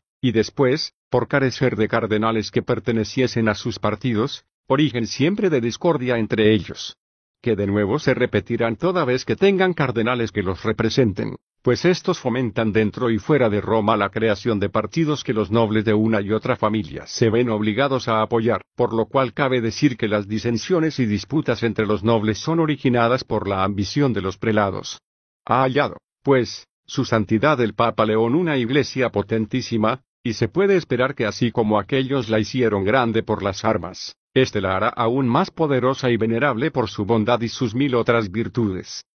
Capítulo 12. De las distintas clases de milicias y de los soldados mercenarios. Después de haber discurrido detalladamente sobre la naturaleza de los principados de los cuales me había propuesto tratar, y de haber señalado en parte las causas de su prosperidad o ruina y los medios con que muchos quisieron adquirirlos y conservarlos, réstame ahora hablar de las formas de ataque y defensa que pueden ser necesarias en cada uno de los estados a que me he referido. Ya he explicado antes cómo es preciso que un príncipe eche los cimientos de su poder, porque, de lo contrario, fracasaría inevitablemente. Y los cimientos indispensables a todos los estados, nuevos, antiguos o mixtos, son las buenas leyes y las buenas tropas, y como aquellas nada puede donde faltan estas, y como allí donde hay buenas tropas por fuerza de haber buenas leyes, pasaré por alto las leyes y hablaré de las tropas. Digo, pues, que las tropas con que un príncipe defiende sus estados son propias, mercenarias, auxiliares o mixtas. Las mercenarias y auxiliares son inútiles y peligrosas, y el príncipe cuyo gobierno descanse en soldados mercenarios no estará nunca seguro ni tranquilo, porque están desunidos, porque son ambiciosos, desleales, valientes entre los amigos, pero cobardes cuando se encuentran frente a los enemigos, porque no tienen disciplina, como tienen temor de Dios ni buena fe con los hombres, de modo que no se difiere la ruina sino mientras se difiere la ruptura y ya durante la paz despojan a su príncipe tanto como los enemigos durante la guerra, pues no tienen otro amor ni otro motivo que los lleve a la batalla que la paga del príncipe, la cual, por otra parte, no es suficiente para que deseen morir por él. Quieren ser sus soldados mientras el príncipe no hace la guerra, pero en cuanto la guerra sobreviene, o huyen o piden la baja. Poco me costaría probar esto, pues la ruina actual de Italia no ha sido causada sino por la confianza depositada durante muchos años en las tropas mercenarias, que hicieron al principio, y gracias a ciertos jefes, algunos progresos que les dieron fama de bravas, pero que demostraron lo que valían en cuanto aparecieron a la vista ejércitos extranjeros, de tal suerte que Carlos, rey de Francia, se apoderó de Italia con un trozo de Pisa. Y los que afirman que la culpa la tenían nuestros pecados, decían la verdad, aunque no se trataba de los pecados que imaginaban, sino de los que he expuesto. Y como estos pecados los cometieron los príncipes, sobre ellos recayó el castigo. Quiero dejar mejor demostrada la ineficacia de estos ejércitos. Los capitanes mercenarios o son hombres de mérito o no lo son, no se puede confiar en ellos si los son porque aspirarán siempre a forjar su propia grandeza, ya tratando de someter al príncipe su señor, ya tratando de oprimir a otros al margen de los designios del príncipe, y mucho menos si no lo son, pues con toda seguridad llevarán al príncipe a la ruina y a quien objetara que esto podría hacerlo cualquiera, mercenario o no, replicaría con lo siguiente, que un principado o una república deben tener sus milicias propias, que, en un principado, el príncipe debe dirigir las milicias en persona y hacer el oficio de capitán, y en las repúblicas, un ciudadano, y si el ciudadano nombrado no es apto, se lo debe cambiar, y si es capaz para el puesto, sujetarlo por medio de leyes. La experiencia enseña que solo los príncipes y repúblicas armadas pueden hacer grandes progresos, y que las armas mercenarias solo acarrean daños. Y es más difícil que un ciudadano someta a una república que está armada con armas propias que una armada con armas extranjeras. Roma y Esparta se conservaron libres durante muchos siglos porque estaban armadas. Los suizos son muy libres porque disponen de armas propias. De las armas mercenarias de la antigüedad son un ejemplo los cartagineses, los cuales estuvieron a punto de ser sometidos por sus tropas mercenarias, después de la primera guerra con los romanos a pesar de que los cartagineses tenían por jefes a sus mismos conciudadanos. Filipo de Macedonia, nombrado capitán de los tebanos a la muerte de Epaminondas, les quitó la libertad después de la victoria. Los milaneses, muerto el duque Felipe, tomaron a sueldo a Francisco Sforza para combatir a los venecianos, y Sforza venció al enemigo en Caravaggio y se alió después con él para sojuzgar a los milaneses, sus amos. El padre de Francisco Sforza, estando al servicio de la reina Juana de Nápoles, la abandonó inesperadamente, y ella, al quedar sin tropas que la defendiesen, se vio obligada, para no perder el reino, a entregarse en manos del rey de Aragón. Y si los florentinos y venecianos extendieron sus dominios gracias a esas milicias, y si sus capitanes los defendieron en vez de someterlos, se debe exclusivamente a la suerte, porque de aquellos capitanes a los que podían temer, unos no vencieron nunca, otros encontraron oposición y los últimos orientaron sus ambiciones hacia otra parte. En el número de los primeros se contó Juan Aucut, cuya fidelidad mal podía conocerse cuando nunca obtuvo una victoria, pero nadie dejará de reconocer que, si hubiese triunfado, quedaban los florentinos librados a su discreción. Francisco Sforza tuvo siempre por adversario a los Braxelchi, y se vigilaron mutuamente. Al fin, Francisco volvió sus miras hacia la Lombardía, y Braxio hacia la Iglesia y el reino de Nápoles. Pero atendamos a lo que ha sucedido hace poco tiempo. Los florentinos nombraron capitán de sus milicias a Pablo Vitelli, varón muy prudente que, de condición modesta, había llegado a adquirir gran fama. A haber tomado a Pisa, los florentinos se hubiesen visto obligados a sostenerlo, porque estaban perdidos si se pasaba a los enemigos, y si hubieran querido que se quedara, habrían debido obedecerle. Si se consideran los procedimientos de los venecianos, se verá que obraron con seguridad y gloria mientras hicieron la guerra con sus propios soldados, lo que sucedió antes que tentaran la suerte en tierra firme, cuando contaban con nobles y plebeyos que defendían lo suyo, pero bastó que empezaran a combatir en tierra firme para que dejaran aquella virtud y adoptaran las costumbres del resto de Italia. Al principio de sus empresas por tierra firme, nada tenían que temer de sus capitanes, así por lo reducido del Estado como por la gran reputación de que gozaban, pero cuando bajo Carmagnola el territorio se fue ensanchando, notaron el error en que habían caído. Porque viendo que aquel hombre, cuya capacidad conocían después de haber derrotado al duque de Milán, hacia la guerra con tanta tibieza, comprendieron que ya nada podía esperarse de él, puesto que no lo quería, y dado que no podían licenciarlo, pues perdían lo que habían conquistado, no les quedaba otro recurso, para vivir seguros, que matarlo. Tuvieron luego por capitanes a Bartolomé de Bergamo, a Roberto de San Severino, al conde de Pitigliano y a otros de quienes no tenían que temer las victorias, sino las derrotas, como les sucedió luego en Bailey, donde en un día perdieron lo que con tanto esfuerzo habían conquistado en ochocientos años. Porque estas milicias, o traen lentas, tardías y mezquinas adquisiciones, o súbitas y fabulosas pérdidas. Y ya que estos ejemplos me han conducido a referirme a Italia, estudiemos la historia de las tropas mercenarias que durante tantos años la gobernaron, y remontémonos a los tiempos más antiguos, para que, vistos su origen y sus progresos, puedan corregirse mejor los errores. Es de saber que, en épocas no recientes, cuando el emperador empezó a ser arrojado de Italia y el poder temporal del Papa a acrecentarse, Italia se dividió en gran número de estados, porque muchas de las grandes ciudades tomaron las armas contra sus señores, que, favorecidos antes por el emperador, las tenían avasalladas, y el Papa, para beneficiarse, ayudó en cuanto pudo a esas rebeliones, de donde Italia pasó casi por entero a las manos de la Iglesia y de varias repúblicas pues algunas de las ciudades habían nombrado príncipes a sus ciudadanos, y como estos sacerdotes y estos ciudadanos no conocían el arte de la guerra, empezaron a tomar extranjeros a sueldo. El primero que dio reputación a estas milicias fue Alberico de Conio, de la Romaña, a cuya escuela pertenecen, entre otros, Braxio y Sforza, que en sus tiempos fueron árbitros de Italia. Tras ellos vinieron todos los que hasta nuestros tiempos han dirigido esas tropas. Y el resultado de su virtud lo hallamos en esto, que Italia fue recorrida libremente por Carlos, saqueada por Luis, violada por Fernando e insultada por los suizos. El método que estos capitanes siguieron para adquirir reputación fue primero el de quitarle importancia a la infantería. Y lo hicieron porque, no poseyendo tierras y teniendo que vivir de su industria, con pocos infantes no podían imponerse y les era imposible alimentar a muchos, mientras que, con un número reducido de jinetes, se veían honrados sin que fuese un problema el proveer a su sustentación. Las cosas habían llegado a tal extremo, que en un ejército de veinte mil hombres no había dos mil infantes. Por otra parte, se habían ingeniado para ahorrarse y ahorrar a sus soldados la fatiga y el miedo con la consigna de no matar en las refriegas, sino tomar prisioneros, sin degollarlos.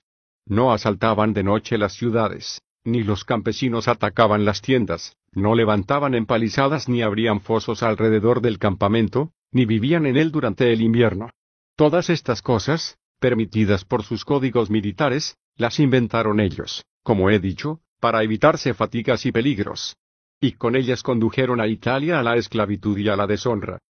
Capítulo 13. De los soldados auxiliares, mixtos y propios.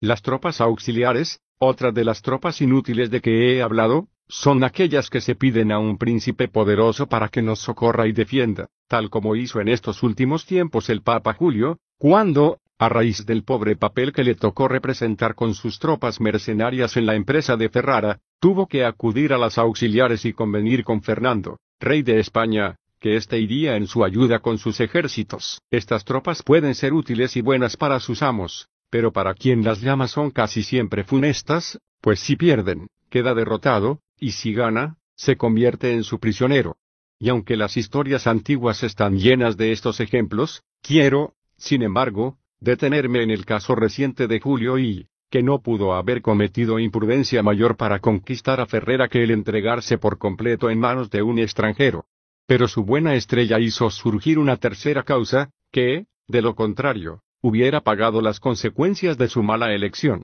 Porque derrotados sus auxiliares en Ravenna, aparecieron los suizos, que, contra la opinión de todo el mundo, incluso la suya, pusieron en fuga a los vencedores, de modo que no quedó prisionero de los enemigos, que habían huido, ni de los auxiliares, ya que había triunfado con otras tropas. Los florentinos, que carecían de ejércitos propios, trajeron diez mil franceses para conquistar a Pisa, y esta resolución les hizo correr más peligros de los que corrieran nunca en ninguna época. El emperador de Constantinopla, para ayudar a sus vecinos, puso en Grecia diez mil turcos, los cuales, una vez concluida la guerra, se negaron a volver a su patria, de donde empezó la servidumbre de Grecia bajo el yugo de los infieles.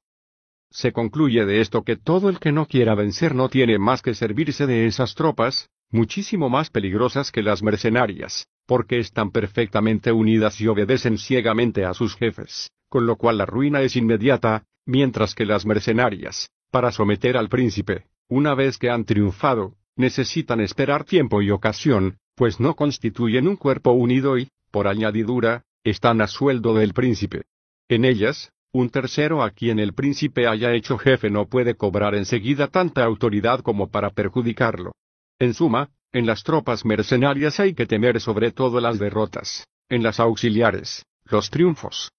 Por ello, todo príncipe prudente ha desechado estas tropas y se ha refugiado en las propias, y ha preferido perder con las suyas a vencer con las otras, considerando que no es victoria verdadera la que se obtiene con armas ajenas. No me cansaré nunca de elogiar a César Borgia y su conducta. Empezó el duque por invadir la Romaña con tropas auxiliares, todos soldados franceses, y con ellas tomó a Imola y Forli. Pero no pareciéndole seguras, se volvió a las mercenarias, según él menos peligrosas, y tomó a sueldo a los Orsini y los Vitelli. Por último, Al notar que también éstas eran inseguras, infieles y peligrosas, las disolvió y recurrió a las propias. Y de la diferencia que hay entre esas distintas milicias se puede formar una idea considerando la autoridad que tenía el duque cuando solo contaba con los franceses y cuando se apoyaba en los Orsini y Vitelli, y la que tuvo cuando se quedó con sus soldados y descansó en sí mismo, que era, sin duda alguna, mucho mayor, porque nunca fue tan respetado como cuando se vio que era el único amo de sus tropas. Me había propuesto no salir de los ejemplos italianos y recientes, pero no quiero olvidarme de Hierón de Siracusa, ya que en otra parte lo he citado. Convertido, como expliqué, en jefe de los ejércitos de Siracusa, advirtió enseguida de la inutilidad de las milicias mercenarias, cuyos jefes tenían los mismos defectos que nuestros italianos, y como no creía conveniente conservarlas ni licenciarlas, eliminó a sus jefes, e hizo la guerra con sus tropas y no con las ajenas. Quiero también recordar un episodio del Viejo Testamento que viene muy al caso.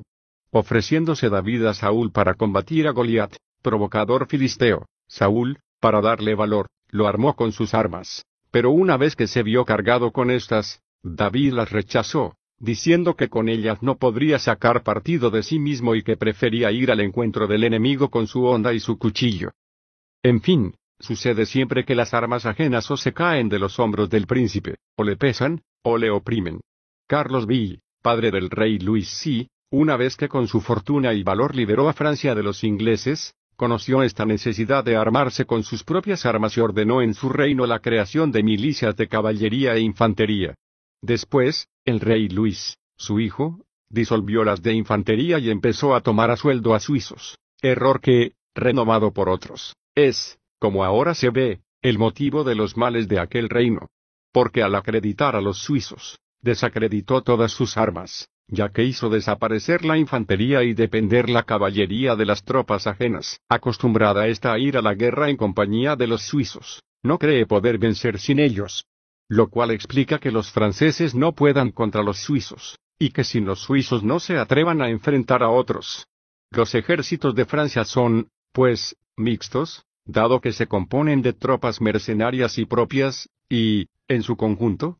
son mucho mejores que las milicias exclusivamente mercenarias o exclusivamente auxiliares, pero muy inferiores a las propias. Bastará el ejemplo citado para hacer comprender que el reino de Francia sería hoy invencible si se hubiese respetado la disposición de Carlos, pero la escasa perspicacia de los hombres hace que comiencen algo que parece bueno por el hecho de que no manifiesta el veneno que esconde debajo, como he dicho que sucede con la tisis. Por lo tanto, Aquel que en un principado no descubre los males sino una vez nacidos, no es verdaderamente sabio, pero esta es virtud que tienen pocos. Si se examinan las causas de la decadencia del imperio romano, se advierte que la principal estribó en empezar a tomar a sueldo a los godos, pues desde entonces las fuerzas del imperio fueron debilitándose, y toda la virtud que ellas perdían la adquirían los otros. Concluyo, pues, que sin milicias propias no hay principado seguro, más aún, está por completo en manos del azar, al carecer de medios de defensa contra la adversidad. Que fue siempre opinión y creencia de los hombres prudentes quod cito tam infirmum aut instabile, quam, fama potentia en on sua vinixa, dos, y milicias propias son las compuestas, o por súbditos, o por ciudadanos, o por servidores del príncipe. Y no será difícil rodearse de ellas si se siguen los ejemplos de los cuatro a quienes he citado, y se examina la forma en que Filipo, padre de Alejandro Magno, y muchas repúblicas y príncipes organizaron sus tropas. Conducta a la cual me remito por entero. Capítulo 14. De los deberes de un príncipe para con la milicia.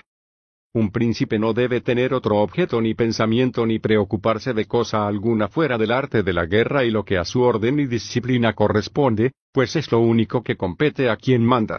Y su virtud es tanta, que no sólo conserva en su puesto a los que han nacido príncipes, sino que muchas veces eleva a esta dignidad a hombres de condición modesta, mientras que, por el contrario, ha hecho perder el Estado a príncipes que han pensado más en las diversiones que en las armas, pues la razón principal de la pérdida de un Estado se halla siempre en el olvido de este arte, en tanto que la condición primera para adquirirlo es la de ser experto en él.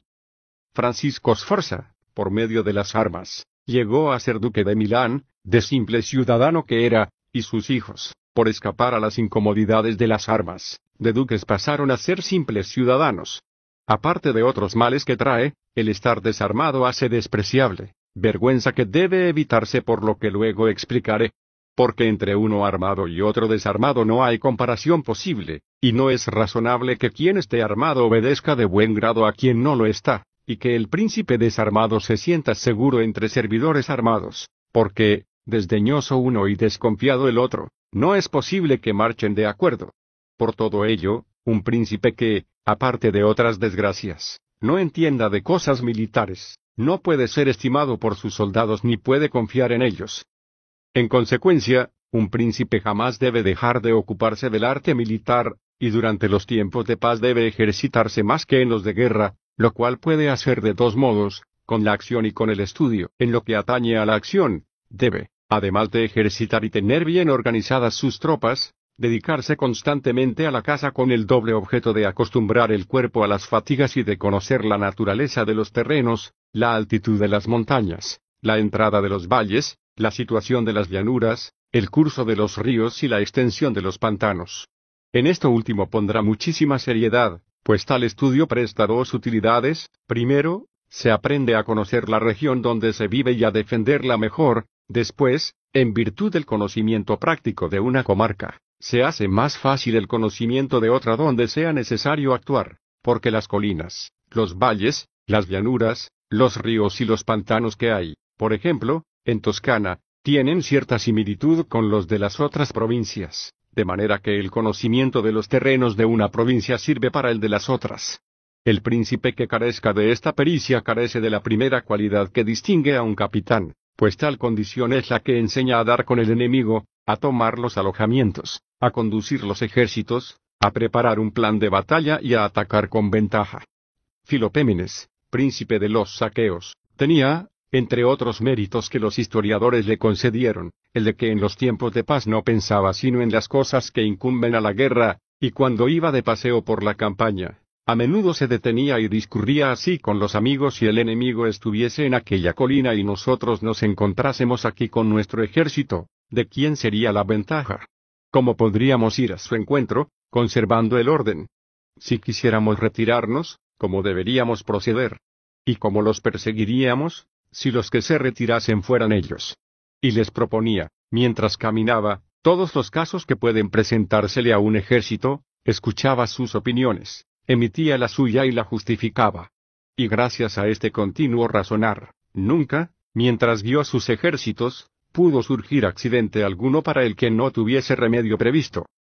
En cuanto al ejercicio de la mente, el príncipe debe estudiar la historia, examinar las acciones de los hombres ilustres, ver cómo se han conducido en la guerra, analizar el porqué de sus victorias y derrotas para evitar estas y tratar de lograr aquellas, y sobre todo hacer lo que han hecho en el pasado algunos hombres egregios que, tomando a los otros por modelos, tenían siempre presentes sus hechos más celebrados, como se dice que Alejandro Magno hacía con Aquiles, César con Alejandro, Escipión con Ciro.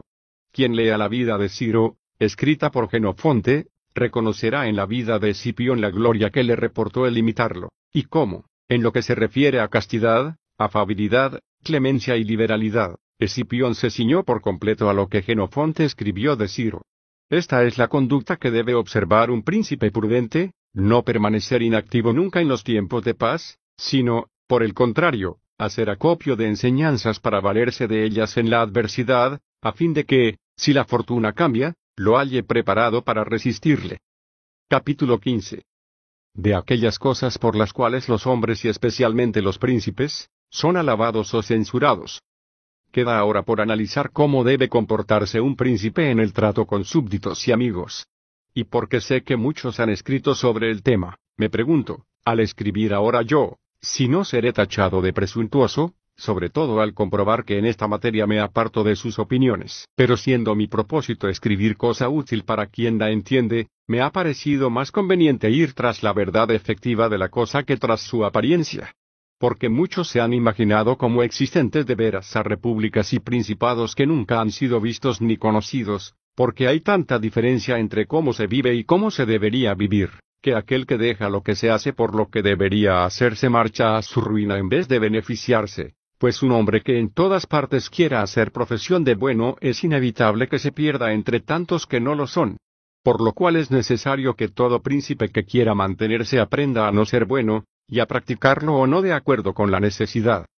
Dejando, pues, a un lado las fantasías, y preocupándonos solo de las cosas reales, digo que todos los hombres, cuando se habla de ellos, y en particular los príncipes, por ocupar posiciones más elevadas, son juzgados por algunas de estas cualidades que les valen o censura o elogio. Uno es llamado pródigo, otro tacaño, y empleo un término toscano, porque avaro, en nuestra lengua, es también el que tiende a enriquecerse por medio de la rapiña, mientras que llamamos tacaño al que se abstiene demasiado de gastar lo suyo, uno es considerado dadivoso, otro rapaz, uno cruel, otro clemente, uno traidor, otro leal, uno afeminado y pusilánime, otro decidido y animoso, uno humano, otro soberbio, uno lascivo, otro casto, uno sincero, otro astuto, uno duro, otro débil, uno grave, otro frívolo, uno religioso, otro incrédulo, y así sucesivamente. Sé que no habría nadie que no opinase que sería cosa muy loable que, de entre todas las cualidades nombradas, un príncipe poseyese las que son consideradas buenas, pero como no es posible poseerlas todas, ni observarlas siempre,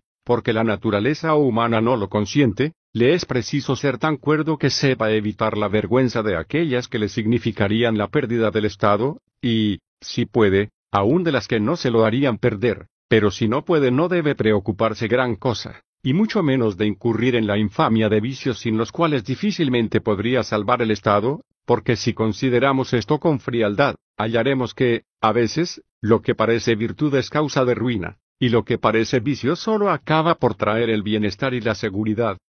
Capítulo 16. De la prodigalidad y la avaricia.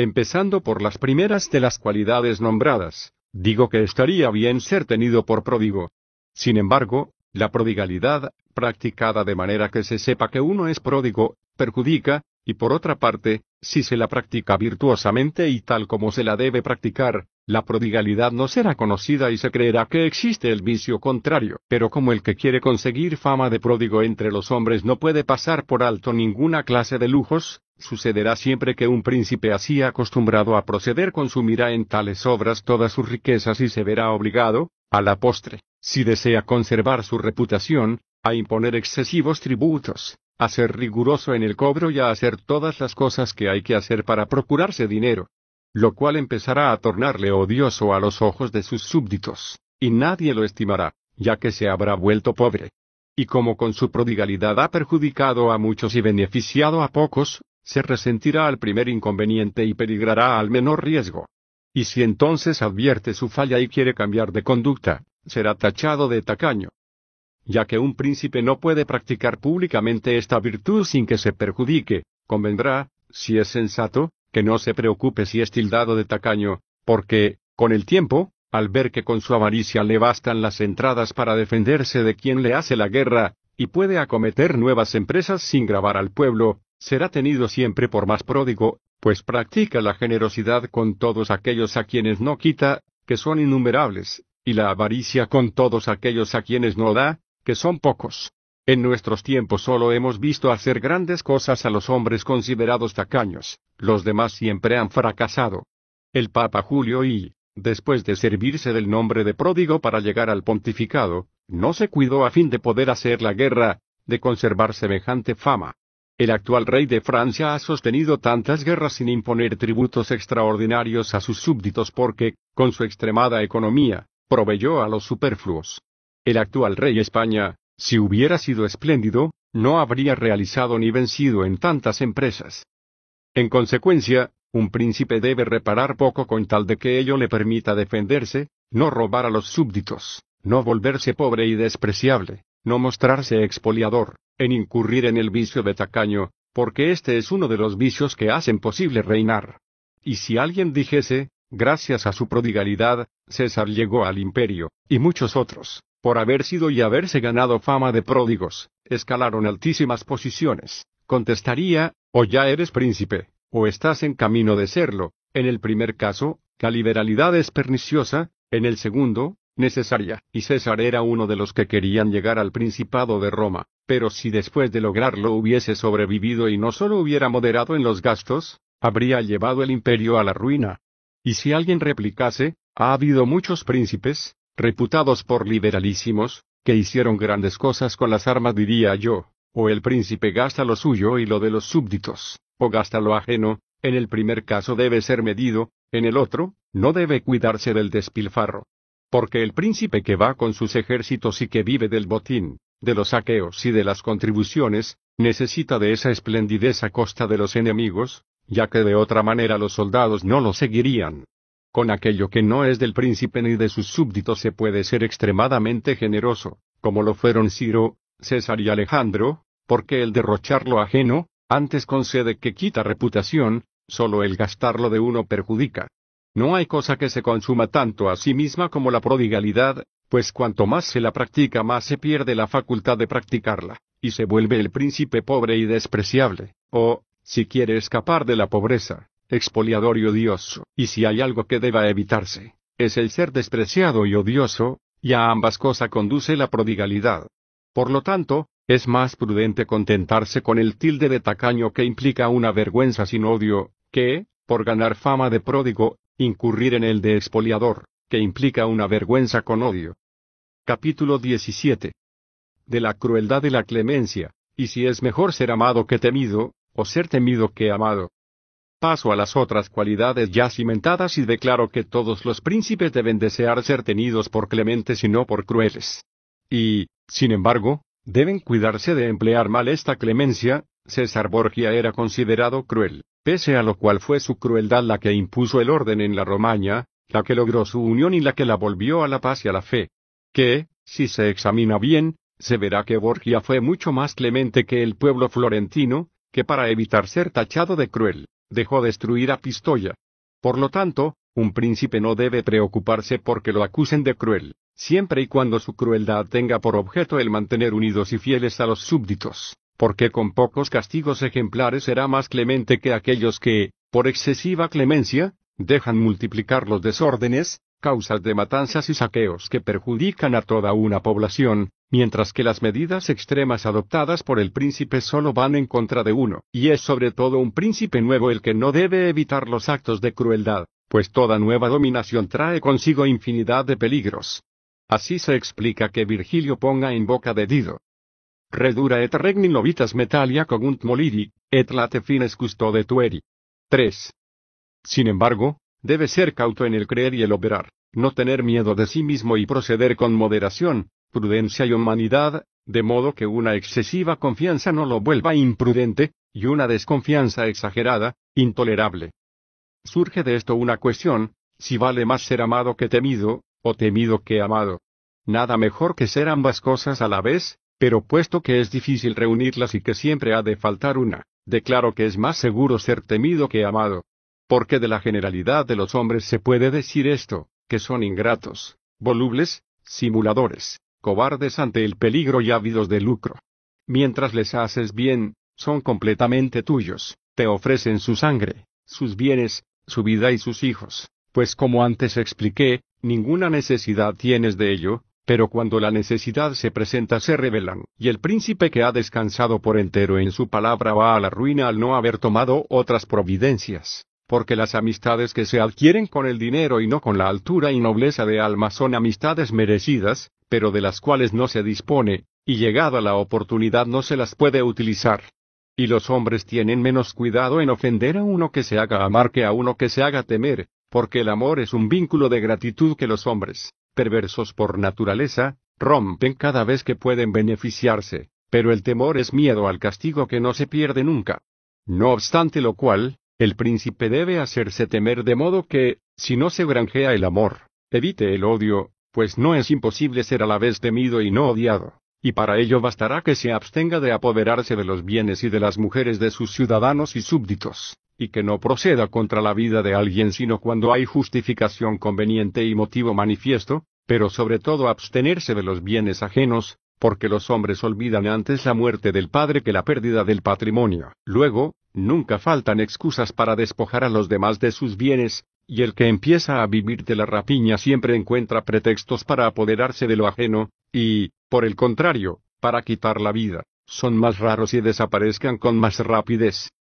Pero cuando el príncipe está al frente de sus ejércitos y tiene que gobernar a miles de soldados, es absolutamente necesario que no se preocupe si merece fama de cruel, porque sin esta fama jamás podrá tenerse ejército alguno unido y dispuesto a la lucha. Entre las infinitas cosas admirables de Aníbal se cita la de que, aunque contaba con un ejército grandísimo, formado por hombres de todas las razas a los que llevó a combatir en tierras extranjeras, jamás surgió discordia alguna entre ellos ni contra el príncipe, así en la mala como en la buena fortuna. Y esto no podía deberse sino a su crueldad inhumana, que, unida a sus muchas otras virtudes, lo hacía venerable y terrible en el concepto de los soldados, que, sin aquella, todas las demás no le habrían bastado para ganarse este respeto. Los historiadores poco reflexivos admiran, por una parte, semejante orden, y, por la otra, censuran su razón principal. Que si es verdad o no que las demás virtudes no le habrían bastado puede verse en Escipio un hombre de condiciones poco comunes, no solo dentro de su boca, sino dentro de toda la historia de la humanidad,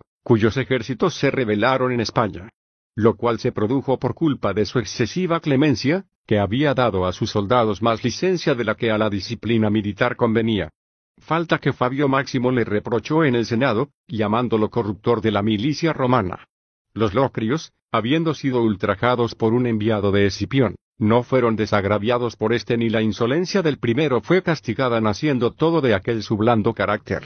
Y a tal extremo, que alguien que lo quiso justificar ante el Senado dijo que pertenecía a la clase de hombres que saben mejor no equivocarse que enmendar las equivocaciones ajenas. Este carácter, con el tiempo habría acabado por empañar su fama y su honor, a haber llegado Escipión al mando absoluto. Pero como estaba bajo las órdenes del Senado, no sólo quedó escondida esta mala cualidad suya, sino que se convirtió en su gloria. Volviendo a la cuestión de ser amado o temido, concluyo que, como el amar depende de la voluntad de los hombres y el temer de la voluntad del príncipe, un príncipe prudente debe apoyarse en lo suyo y no en lo ajeno, pero, como he dicho, tratando siempre de evitar el odio.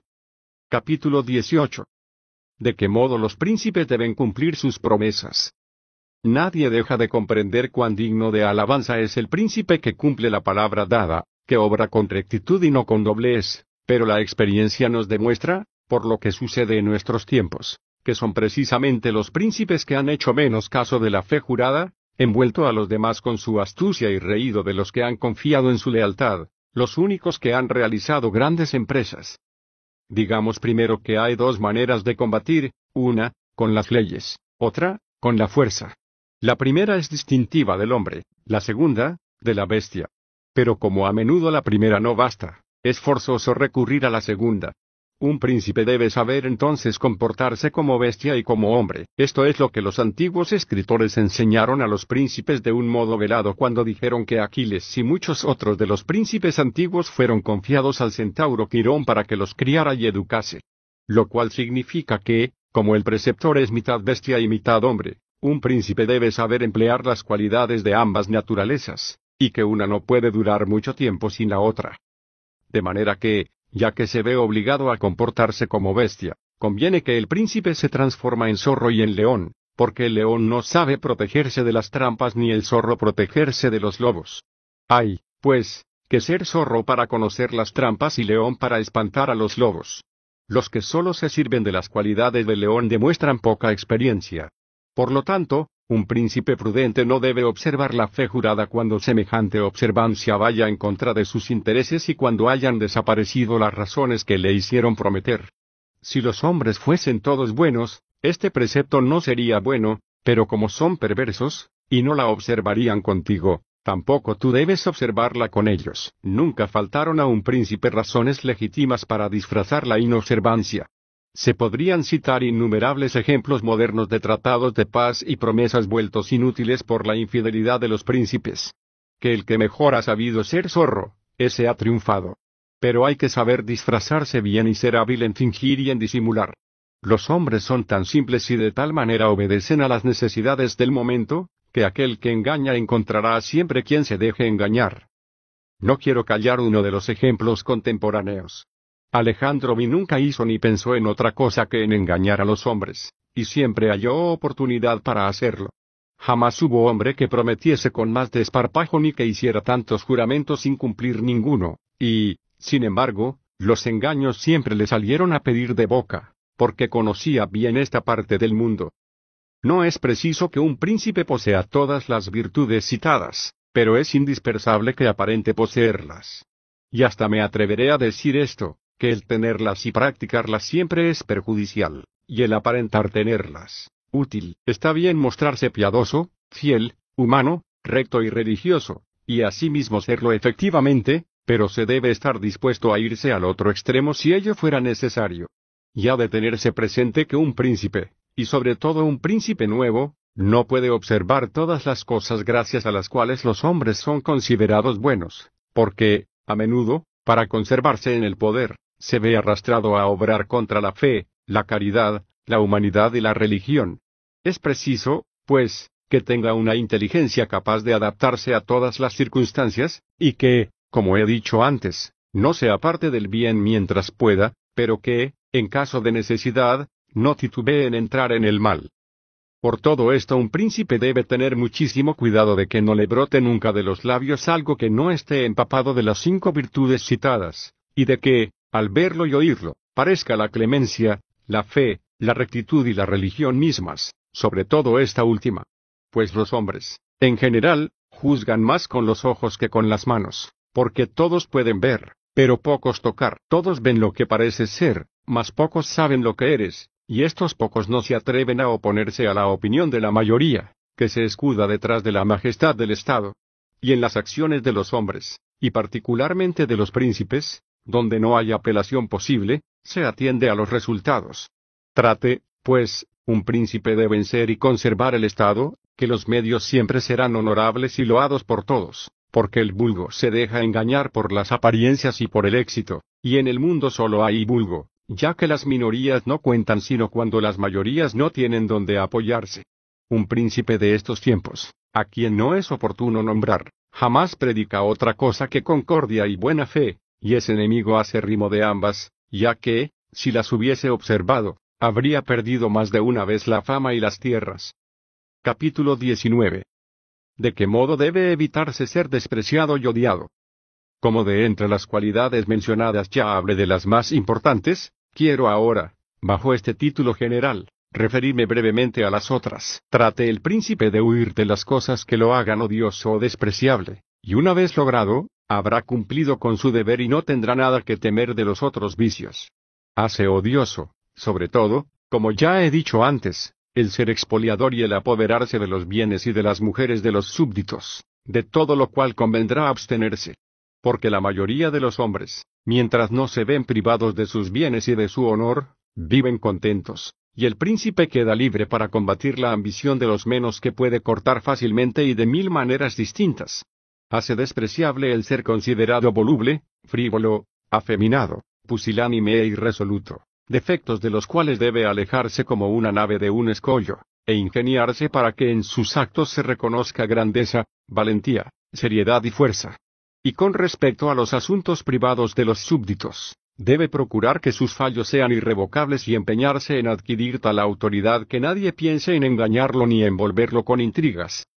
El príncipe que conquista semejante autoridad es siempre respetado, pues difícilmente se conspira contra quien, por ser respetado, tiene necesariamente ser bueno y querido por los suyos, y un príncipe debe temer dos cosas, en el interior, que se le subleven los súbditos, en el exterior, que le ataquen las potencias extranjeras. De ésta se defenderá con buenas armas y buenas alianzas, y siempre tendrá buenas alianzas el que tenga buenas armas, así como siempre en el interior estarán seguras las cosas cuando lo estén en el exterior, a menos que no hubiesen sido previamente perturbadas por una conspiración y aun cuando los enemigos de afuera amenazasen, si ha vivido como he aconsejado y no pierda la presencia de espíritu resistirá todos los ataques, como he aconsejado que hizo el espartano Navis. En lo que se refiere a los súbditos, y a pesar de que no exista amenaza extranjera alguna, ha de cuidar que no conspiren secretamente, pero de este peligro puede asegurarse evitando que lo odien o lo desprecien y,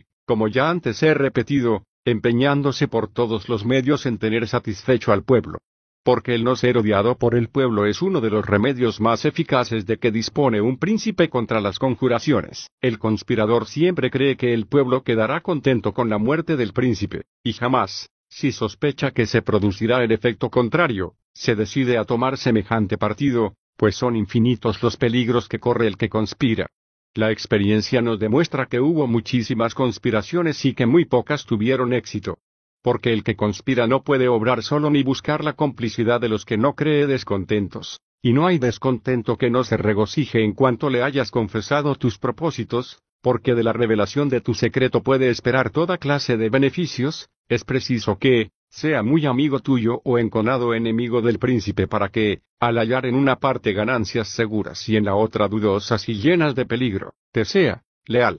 Y para reducir el problema a, sus últimos términos, Declaro que de parte del conspirador solo hay recelos, sospechas y temor al castigo, mientras que el príncipe cuenta con la majestad del principado, con las leyes y con la ayuda de los amigos, de tal manera que, si se ha granjeado la simpatía popular, es imposible que haya alguien que sea tan temerario como para conspirar, pues si un conspirador está por lo común rodeado de peligros antes de consumar el hecho, lo estará aún más después de ejecutarlo, porque no encontrará amparo en ninguna parte.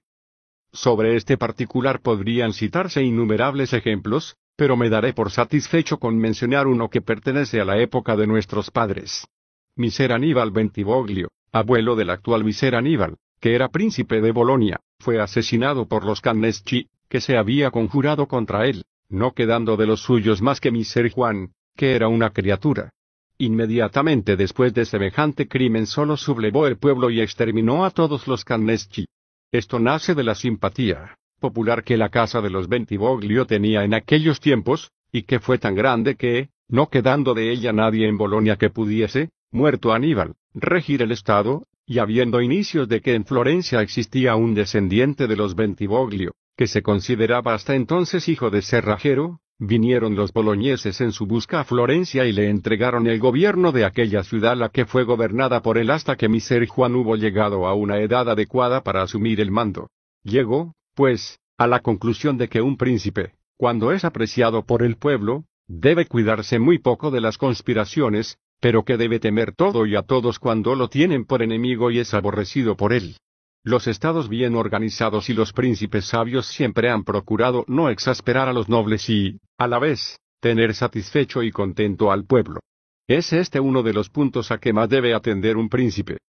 En la actualidad, entre los reinos bien organizados, cabe nombrar el de Francia, que cuenta con muchas instituciones buenas que están al servicio de la libertad y de la seguridad del rey, de las cuales la primera es el Parlamento. Como el que organizó este reino conocía, por una parte, la ambición y la violencia de los poderosos y la necesidad de tenerlos como de una brida para corregirlos y, por la otra, el odio a los nobles que el temor hacía nacer en el pueblo temor que había que hacer desaparecer, dispuso que no fuese cuidado exclusivo del rey esa tarea, para evitarle los inconvenientes que tendría con los nobles si favorecía al pueblo y los que tendría con el pueblo si favorecía a los nobles. Creó entonces un tercer poder que, sin responsabilidades para el rey, castigase a los nobles y beneficiase al pueblo. No podía tomarse medida mejor ni más juiciosa, ni que tanto proveyese a la seguridad del rey y del reino. De donde puede extraerse esta consecuencia digna de mención, que los príncipes deben encomendar a los demás las tareas gravosas y reservárselas agradables. Y vuelvo a repetir que un príncipe debe estimar a los nobles, pero sin hacerse odiar por el pueblo. ¿Acaso podrá parecer a muchos que el ejemplo de la vida y muerte de ciertos emperadores romanos contradice mis opiniones? Porque hubo quienes, a pesar de haberse conducido siempre virtuosamente y de poseer grandes cualidades, perdieron el imperio peor aún, fueron asesinados por sus mismos súbditos, conjurados en su contra. Para contestar a estas objeciones examinaré el comportamiento de algunos emperadores y demostraré que las causas de su ruina no difieren de las que he expuesto, y mientras tanto, recordaré los hechos más salientes de la historia de aquellos tiempos. Me limitaré a tomar a los emperadores que se sucedieron desde Marco el filósofo hasta Maximino, Marco, su hijo Cómodo, Tertinax, Juliano, Severo, su hijo Antonio Caracalla, Macrino, Heliogábalo, Alejandro y Maximino. Pero antes conviene hacer notar que, mientras los príncipes de hoy solo tienen que luchar contra la ambición de los nobles y la violencia de los pueblos, los emperadores romanos tenían que hacer frente a una tercera dificultad,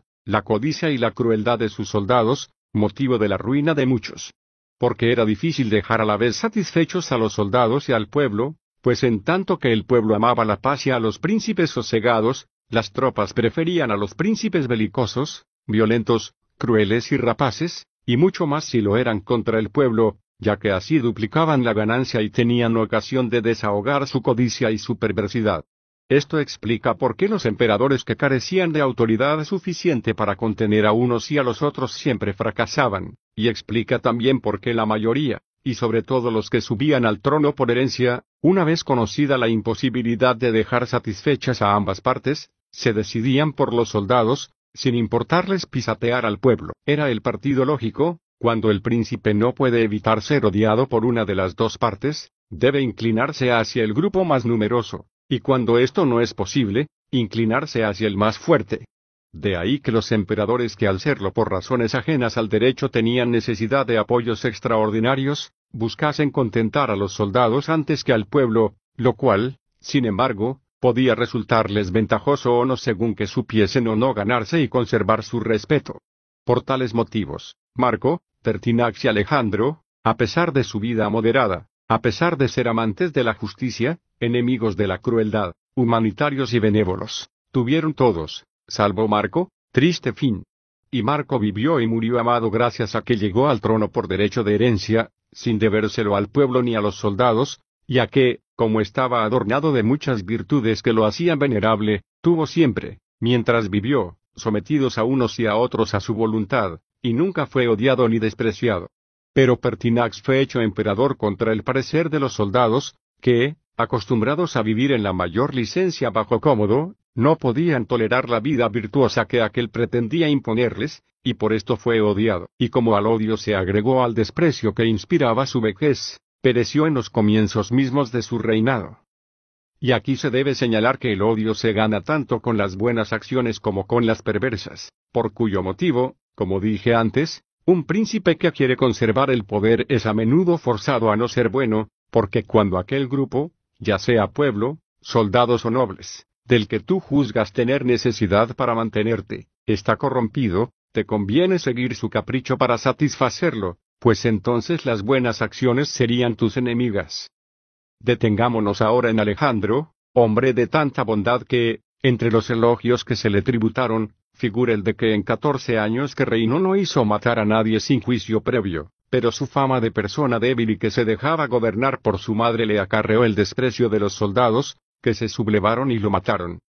Por el contrario, cómodo, severo, Antonio Caracalla y Maximino fueron ejemplos de crueldad y despotismo llevados al extremo. Para congraciarse con los soldados, no ahorraron ultrajes al pueblo, y todos, a excepción de Severo, acabaron mal. Severo, aunque oprimió al pueblo, pudo reinar felizmente en mérito al apoyo de los soldados y a sus grandes cualidades, que lo hacían tan admirable a los ojos del pueblo y del ejército que éste quedaba reverente y satisfecho, y aquel, atemorizado y estupefacto, y como sus acciones fueron notables para un príncipe nuevo, quiero explicar brevemente lo bien que supo proceder como zorro y como león, cuyas cualidades, como ya he dicho, deben ser imitadas por todos los príncipes.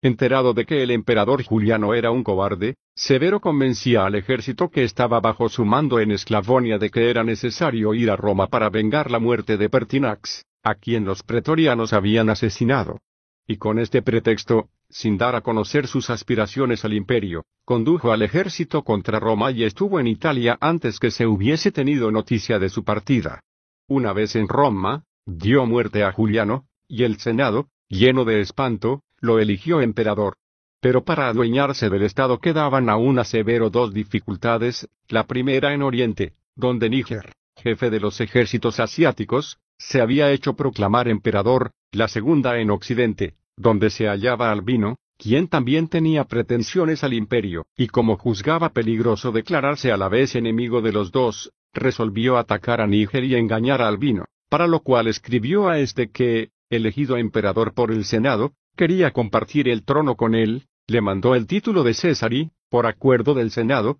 lo convirtió en su colega, distinción que Albino aceptó sin vacilar. Pero una vez que hubo vencido y muerto a Níger, y pacificadas las cosas en Oriente, volvió a Roma y se quejó al Senado de que Albino, olvidándose de los beneficios que le debía, había tratado vilmente de matarlo, por lo cual era preciso que castigara su ingratitud. Fue entonces a buscarlo a las Galias y le quitó la vida y el Estado. Quien examine, pues, detenidamente las acciones de Severo, verá que fue un feroz león y un zorro muy astuto, y advertirá que todos le temieron y respetaron y que el ejército no lo odió, y no se asombrará de que el príncipe nuevo haya podido ser amo de un imperio tan vasto, porque su ilimitada autoridad lo protegió siempre del odio que sus depredaciones podían haber hecho nacer en el pueblo. Pero Antonino, su hijo, también fue hombre, de cualidades que lo hacían admirable en el concepto del pueblo y grato en el de los soldados. Varón de genio guerrero, durísimo a la fatiga, enemigo de la molicia y de los placeres de la mesa, no podía menos de ser querido por todos los soldados. Sin embargo, su ferocidad era tan grande e inaudita que, después de innumerables asesinatos aislados, exterminó a gran parte del pueblo de Roma y a todo el de Alejandría. Por este motivo se hizo odioso a todo el mundo. Empezó a ser temido por los mismos que lo rodeaban y a la postre fue muerto por un centurión en presencia de todo el ejército. Conviene notar al respecto no está en manos de ningún príncipe evitar esta clase de atentados, producto de la firme decisión de un hombre de carácter, porque al que no le importa morir no le asusta quitar la vida a otro, pero no los tema el príncipe, pues son rarísimos, y preocúpese, en cambio, por no inferir ofensas graves a nadie que esté junto a él para el servicio del Estado. Es lo que no hizo Antonino, ya que, a pesar de haber asesinado en forma ignominiosa a un hermano del centurión, y de amenazar a éste diariamente con lo mismo, lo conservaba en su guardia particular, tranquilidad temeraria que tenía que traerle la muerte, y se la trajo. Pasemos a Cómodo, a quien, por ser hijo de Marco y haber recibido el imperio en herencia, fácil le hubiera sido conservarlo, dado que con solo seguir las huellas de su padre hubiese tenido satisfecho a pueblo y ejército pero fue un hombre cruel y brutal que, para desahogar su ansia de rapiña contra el pueblo, trató de captarse la benevolencia de las tropas permitiéndoles toda clase de licencias. Por otra parte, olvidado de la dignidad que investía, bajó muchas veces a la arena para combatir con los gladiadores y cometió vilezas incompatibles con la majestad imperial, con lo cual se acarreó el desprecio de los soldados. De modo que, odiado por un grupo y aborrecido por el otro, fue asesinado a consecuencia de una conspiración. Nos quedan por examinar las cualidades de Maximino. Fastidiadas las tropas por la inactividad de Alejandro, de quien ya he hablado, elevaron al imperio, una vez muerto éste, a Maximino, hombre de espíritu extraordinariamente belicoso, que no se conservó en el poder mucho tiempo porque hubo dos cosas que lo hicieron odioso y despreciable. La primera, su baja condición, pues nadie ignoraba que había sido pastor en Tracia, y esto producía universal disgusto. La otra, su fama de sanguinario, había diferido su marcha a Roma para tomar posesión del mando, y en el intervalo, había cometido, en Roma y en todas partes del imperio, por intermedio de sus prefectos, un sinfín de depredaciones. Menospreciado por la bajeza de su origen y odiado por el temor a su ferocidad, era natural que todo el mundo se sintiese inquieto y, en consecuencia, que el África se rebelase y que el Senado y luego el pueblo de Roma y toda Italia conspirasen contra él. Su propio ejército, mientras sitiaba a Aquilea sin poder tomarla, cansado de sus crueldades y temiéndolo menos al verlo rodeado de tantos enemigos, se plegó al movimiento y lo mató.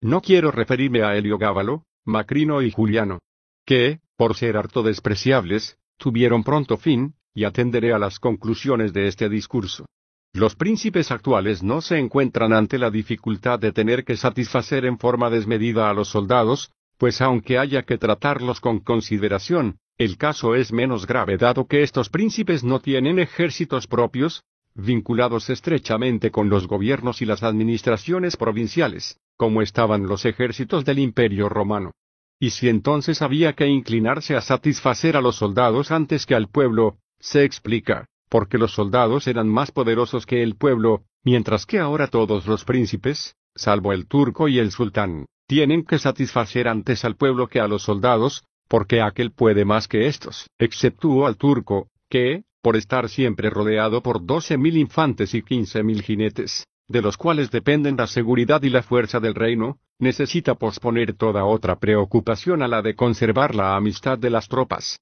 Del mismo modo, conviene que el sultán, cuyo reino está por completo en manos del ejército, conserve las simpatías de éste sin tener consideraciones para con el pueblo. Y adviértase que este estado del sultán es muy distinto de todos los principados y sólo parecido al pontificado cristiano, al que no puede llamársele principado hereditario ni principado nuevo, porque no son los hijos del príncipe viejo los herederos y futuros príncipes, sino el elegido para este puesto por los que tienen autoridad. Y como se trata de una institución antigua, no le corresponde el nombre de Principado Nuevo, aparte de que no se encuentran en él los obstáculos que existen en los nuevos, pues si bien el príncipe es nuevo, la constitución del Estado es antigua y el gobernante recibido como quien lo es por derecho hereditario. Pero volvamos a nuestro asunto. Cualquiera que meditase este discurso hallaría que la causa de la ruina de los emperadores citados ha sido el odio o el desprecio, y descubriría a qué se debe que, mientras parte de ellos procedieron de un modo y parte de otro, en ambos modos hubo dichosos y desgraciados. Pertinax y Alejandro fracasaron, porque, siendo príncipes nuevos, quisieron imitar a Marco, que había llegado al imperio por derecho de sucesión, y lo mismo le sucedió a Caracalla, Cómodo y Maximino al intentar seguir las huellas de Severo cuando carecían de sus cualidades. Se concluye de esto que un príncipe nuevo en un principado nuevo no puede imitar la conducta de Marco ni tampoco seguir los pasos de Severo sino que debe tomar de éste las cualidades necesarias para fundar un Estado, y, una vez establecido y firme, las cualidades de aquel que mejor tiendan a conservarlo. Cultura entretenida presenta. Capítulo 20. Si las fortalezas, y muchas otras cosas que los príncipes hacen con frecuencia son útiles o no. Hubo príncipes que, para conservar sin inquietudes el Estado, desarmaron a sus súbditos, príncipes que dividieron los territorios conquistados, príncipes que favorecieron a sus mismos enemigos, príncipes que se esforzaron por atraerse a aquellos que les inspiraban recelos al comienzo de su gobierno, príncipes, en fin, que construyeron fortalezas, y príncipes que las arrasaron. Y aunque sobre todas estas cosas no se pueda dictar sentencia sin conocer las características del Estado donde habría de tomarse semejante resolución, hablaré, sin embargo, del modo más amplio que la materia permita. Nunca sucedió que un príncipe nuevo desarmase a sus súbditos, por el contrario, los armó cada vez que los encontró desarmados. De este modo, las armas del pueblo se convirtieron en las del príncipe, los que recelaban se hicieron fieles, los fieles continuaron siéndolo y los súbditos se hicieron partidarios. Pero como no es posible armar a todos los súbditos, resultan favorecidos aquellos a quienes el príncipe arma, y se puede vivir más tranquilo con respecto a los demás, por esta distinción, de que se reconocen deudores al príncipe, los primeros se consideran más obligados a él, y los otros lo disculpan comprendiendo que es preciso que gocen de más beneficios los que tienen más deberes si se exponen a más peligros, pero cuando se los desarma, se empieza por ofenderlos, puesto que se les demuestra que, por cobardía o desconfianza, se tiene poca fe en su lealtad, y cualquiera de estas dos opiniones engendra odio contra el príncipe. Y como el príncipe no puede quedar desarmado, es forzoso que recurra a las milicias mercenarias,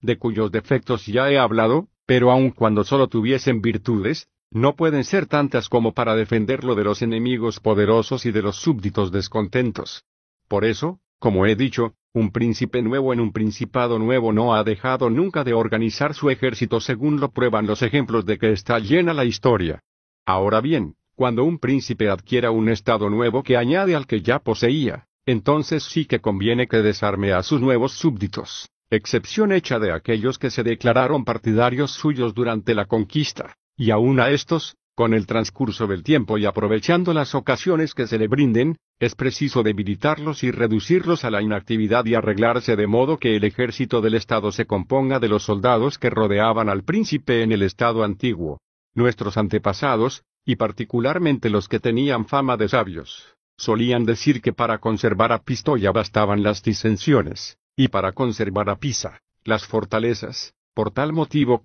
y para gobernarlas más fácilmente, fomentaban la discordia en las tierras sometidas, medida muy lógica en una época en que las fuerzas de Italia estaban equilibradas, pero no me parece que pueda darse hoy por precepto, porque no creo que las divisiones traigan beneficio alguno, al contrario, juzgo inevitable que las ciudades enemigas se pierdan en cuanto el enemigo se aproxime, pues siempre el partido más débil se unirá a las fuerzas externas, y el otro no podrá resistir. Movidos por estas razones, según creo, los venecianos fomentaban en las ciudades conquistadas la creación de güelfos y gibelinos, y aunque no los dejaban llegar al derramamiento de sangre, alimentaban, sin embargo, estas discordias entre ellos, a fin de que, ocupados en sus diferencias, no se uniesen contra el enemigo común. Pero, como hemos visto, este proceder se volvió en su contra, pues, derrotados en Baila, uno de los partidos cobró valor y les arrebató todo el Estado. Semejantes recursos inducen a sospechar la existencia de alguna debilidad en el príncipe, porque un príncipe fuerte jamás tolerará tales divisiones, que podrán serle útiles en tiempos de paz, cuando, gracias a ellas, manejará más fácilmente a sus súbditos, pero que mostrarán su ineficacia en cuanto sobrevenga la guerra. Indudablemente, los príncipes son grandes cuando superan las dificultades y la oposición que se les hace. Por esta razón, y sobre todo cuando quiere hacer grande a un príncipe nuevo, a quien le es más necesario adquirir fama que a uno hereditario, la fortuna le suscita enemigos y guerras en su contra para darle oportunidad de que la supere y pueda, sirviéndose de la escala que los enemigos le han traído, elevarse a mayor altura. Y hasta hay quienes afirman que un príncipe hábil debe fomentar con astucia ciertas resistencias para que, al aplastarlas, sea creciente su gloria. Los príncipes, sobre todo los nuevos, han hallado más consecuencia y más utilidad en aquellos que al principio de su gobierno les eran sospechosos que en aquellos en quienes confiaban. Pandolfo Petrucci, príncipe de Siena, gobernaba su estado más con los que le habían sido sospechosos que con los otros. Pero de este punto no se pueden extraer conclusiones generales porque varían según el caso. Solo diré esto, que los hombres que al principio de un reinado han sido enemigos, si su carácter es tal que para continuar la lucha necesitan apoyo ajeno, el príncipe podrá siempre y muy fácilmente conquistarlos a su causa, y los servirán con tanta más fidelidad cuanto que saben que les es preciso borrar con buenas obras la mala opinión en que se los tenía, y así el príncipe saca de ellos más provecho que de los que, por serle demasiado fieles, descuidan sus obligaciones. Y puesto que el tema lo exige, no dejaré de recordar al príncipe que adquiera un estado nuevo mediante la ayuda de los ciudadanos que examine bien el motivo que impulsó a estos a favorecerlo, porque si no se trata de afecto natural, sino de descontento con la situación anterior del Estado, difícil y fatigosamente podrá conservar su amistad, pues tampoco él podrá contentarlos. Con los ejemplos que los hechos antiguos y modernos proporcionan, medítese serenamente en la razón de todo esto, y se verá que es más fácil conquistar la amistad de los enemigos, que lo son porque estaban satisfechos con el gobierno anterior, que la de los que, por estar descontentos, se hicieron amigos del nuevo príncipe y lo ayudaron a conquistar el Estado. Los príncipes, para conservarse más seguramente en el poder, acostumbraron construir fortalezas que fuesen rienda y freno para quienes se atreviesen a obrar en su contra, y refugio seguro para ellos en caso de un ataque imprevisto. Alabo esta costumbre de los antiguos. Pero repárese en que en estos tiempos se ha visto a Nicolás Vitelli arrasar dos fortalezas en Citad y Castello para conservar la plaza. Guido Ubaldo, duque de Urbino, al volver a sus estados de donde lo arrojó César Borgia, destruyó hasta los cimientos todas las fortalezas de aquella provincia, convencido de que sin ella sería más difícil arrebatarle el Estado. Lo mismo hicieron los Bentivoglio al volver a Bolonia. Por consiguiente, las fortalezas pueden ser útiles o no según los casos, pues si en unas ocasiones favorecen, en otras perjudican. Podría resolverse la cuestión de esta manera, el príncipe que teme más al pueblo que a los extranjeros debe construir fortalezas, pero el que teme más a los extranjeros que al pueblo debe pasarse sin ellas. El castillo levantado por Francisco Sforza en Milán ha traído y traerá más sinsabores a la casa Sforza que todas las revueltas que se produzcan en el Estado. Pero, en definitiva, no hay mejor fortaleza que el no ser odiado por el pueblo, porque si el pueblo aborrece al príncipe, no lo salvarán todas las fortalezas que posea, pues nunca faltan al pueblo, una vez que ha empuñado las armas, extranjeros que lo socorran. En nuestros tiempos no se ha visto que hayan favorecido a ningún príncipe, salvo a la condesa de Forli, después de la muerte del conde Jerónimo, su marido, porque gracias a ellas pudo escapar al furor popular, esperar el socorro de Milán y recuperar el Estado. Pero entonces las circunstancias eran tales que los extranjeros no podían auxiliar al pueblo, y después su fortaleza de nada le sirvió, cuando César Borgia la asaltó y el pueblo se plegó a él por odio a la condesa. Por lo tanto, mucho más seguro le hubiera sido, entonces y siempre, no ser odiada por el pueblo que tener fortalezas. Consideradas, pues, estas cosas, elogiaré tanto a quien construya fortalezas como a quien no las construya, pero censuraré a todo el que, confiando en las fortalezas, tenga en poco el ser odiado por el pueblo. Capítulo 21. Cómo debe comportarse un príncipe, para ser estimado. Nada hace tan estimable a un príncipe como las grandes empresas y el ejemplo de raras virtudes. Prueba de ello es Fernando de Aragón, actual rey de España, a quien casi puede llamarse príncipe nuevo, pues de rey sin importancia se ha convertido en el primer monarca de la cristiandad. Sus obras, como puede comprobarlo quien las examine, han sido todas grandes, y algunas extraordinarias. En los comienzos de su reinado tomó por asalto a Granada, punto de partida de sus conquistas. Hizo la guerra cuando estaba en paz con los vecinos, y, sabiendo que nadie se opondría, distrajo con ella la atención de los nobles de Castilla, que, pensando en esa guerra, no pensaban en cambios políticos, y por este medio adquirió autoridad y reputación sobre ellos y sin que ellos se diesen cuenta, con dinero del pueblo y de la iglesia pudo mantener sus ejércitos, a los que templó en aquella larga guerra y que tanto lo honraron después. Más tarde, para poder iniciar empresas de mayor envergadura, se entregó, sirviéndose siempre de la iglesia, a una piadosa persecución y despojó y expulsó de su reino a los marranos. No puede haber ejemplo más admirable y maravilloso. Con el mismo pretexto invadió el África, llevó a cabo la campaña de Italia y últimamente atacó a Francia, porque siempre meditó y realizó hazañas extraordinarias que provocaron el constante estupor de los súbditos y mantuvieron su pensamiento ocupado por entero en el éxito de sus aventuras. Y estas acciones suyas nacieron de tal modo una tras otra que no dio tiempo a los hombres para poder preparar con tranquilidad algo en su perjuicio. También concurre en beneficio del príncipe el hallar medidas sorprendentes en lo que se refiere a la administración, como se cuenta que las hallaba Bernabó de Milán. Y cuando cualquier súbdito hace algo notable, bueno o malo, en la vida civil, hay que descubrir un modo de recompensarlo o castigarlo que dé amplio tema de conversación a la gente, y, por encima de todo, el príncipe debe ingeniarse por parecer grande e ilustre en cada uno de sus actos. Asimismo se estima al príncipe capaz de ser amigo enemigo franco, es decir, al que, sin temores de ninguna índole, sabe declararse abiertamente en favor de uno y en contra de otro. El abrazar un partido es siempre más conveniente que el permanecer neutral. Porque si dos vecinos poderosos se declaran la guerra, el príncipe puede encontrarse en uno de esos casos, que, por ser adversarios fuertes, tenga que temer a cualquier cosa de los dos que gane la guerra, o que no. En uno o en otro caso siempre le será más útil decidirse por una de las partes y hacer la guerra. Pues, en el primer caso, si no se define, será presa del vencedor, con placer y satisfacción del vencido, y no hallará compasión en aquel ni asilo en este, porque el que vence no quiere amigos sospechosos y que no le ayuden en la adversidad, y el que pierde no puede ofrecer ayuda a quien no quiso empuñar las armas y arriesgarse en su favor.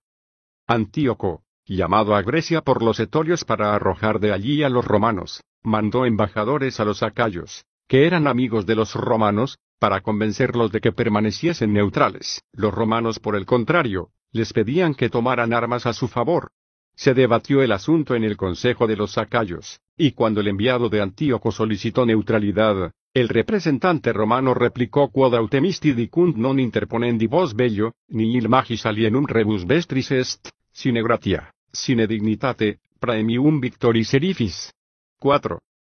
Y siempre verás que aquel que no es tu amigo te exigirá la neutralidad, y aquel que es amigo tuyo te exigirá que demuestres tus sentimientos con las armas. Los príncipes irresolutos, para evitar los peligros presentes, siguen la más de las veces el camino de la neutralidad, y las más de las veces fracasan. Pero cuando el príncipe se declara valientemente por una de las partes, si triunfa aquella a la que se une, aunque sea poderosa y él quede a su discreción, estarán unidos por un vínculo de reconocimiento y de afecto, y los hombres nunca son tan malvados que dando prueba de tamaña ingratitud, los juzguen. Al margen de esto, las victorias nunca son tan decisivas como para que el vencedor no tenga que guardar algún miramiento, sobre todo con respecto a la justicia, y si el aliado pierde, el príncipe será amparado, ayudado por él en la medida de lo posible y se hará compañero de una fortuna que puede resurgir. En el segundo caso, cuando los que combaten entre sí no pueden inspirar ningún temor, mayor es la necesidad de definirse, pues no hacerlo significa la ruina de uno de ellos, al que el príncipe, si fuese prudente, debería salvar, porque si vence queda a su discreción, y es imposible que con su ayuda no venza. Conviene advertir que un príncipe nunca debe aliarse con otro más poderoso para atacar a terceros, sino, de acuerdo con lo dicho, cuando las circunstancias lo obligan, porque si venciera queda en su poder, y los príncipes deben hacer lo posible por no quedar a disposición de otros. Los venecianos, que, pudiendo abstenerse de intervenir, se aliaron con los franceses contra el duque de Milán, labraron su propia ruina. Pero cuando no se puede evitar, como sucedió a los florentinos en oportunidad del ataque de los ejércitos del Papa y de España contra la Lombardía, entonces, y por las mismas razones expuestas, el príncipe debe someterse a los acontecimientos, y que no se crea que los estados pueden inclinarse siempre por partidos seguros. Por el contrario, piénsese que todos son dudosos, porque acontece en el orden de las cosas que, cuando se quiere evitar un inconveniente, se incurre en otro. Pero la prudencia estriba en saber conocer la naturaleza de los inconvenientes y aceptar el menos malo por bueno. El príncipe también se mostrará amante de la virtud y honrará a los que se distingan en las artes. Asimismo, dará seguridades a los ciudadanos para que puedan dedicarse tranquilamente a sus profesiones, al comercio, a la agricultura y a cualquier otra actividad, y que unos no se abstengan de embellecer sus posesiones por temor a que se las quiten, y otros de abrir una tienda por miedo a los impuestos. Lejos de esto, instituirá premios para recompensar a quienes lo hagan y a quienes traten, por cualquier medio, de engrandecer la ciudad o el Estado. Todas las ciudades están divididas en gremios o corporaciones a las cuales conviene que el príncipe conceda su atención. Reúnase de vez en vez con ellos y de pruebas de sencillez y generosidad, sin olvidarse, no obstante, de la dignidad que inviste, que no debe faltarle en ninguna ocasión. Capítulo 22. De los secretarios del príncipe.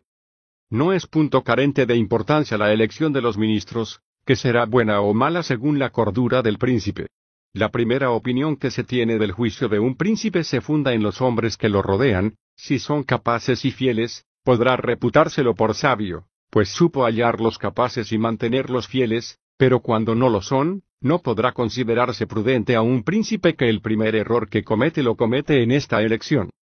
No había nadie que, al saber que Antonio da Benafro era ministro de Pandolfo Petrucci, príncipe de Siena, no juzgase hombre muy inteligente a Pandolfo por tener por ministro a quien tenía. Pues hay tres clases de cerebros. El primero discierne por sí, el segundo entiende lo que los otros disciernen, y el tercero no discierne ni entiende lo que los otros disciernen. El primero es excelente, el segundo bueno y el tercero inútil. Era, pues, absolutamente indispensable que, si Pandolfo no se hallaba en el primer caso, se hallase en el segundo. Porque con tal que un príncipe tenga el suficiente discernimiento para darse cuenta de lo bueno o malo que hace y dice, reconocerá, aunque de por sí no las descubra, cuáles son las obras buenas y cuáles las malas de un ministro, y podrá corregir éstas y elogiar las otras, y el ministro, que no podrá confiar en engañarlo, se conservará honesto y fiel.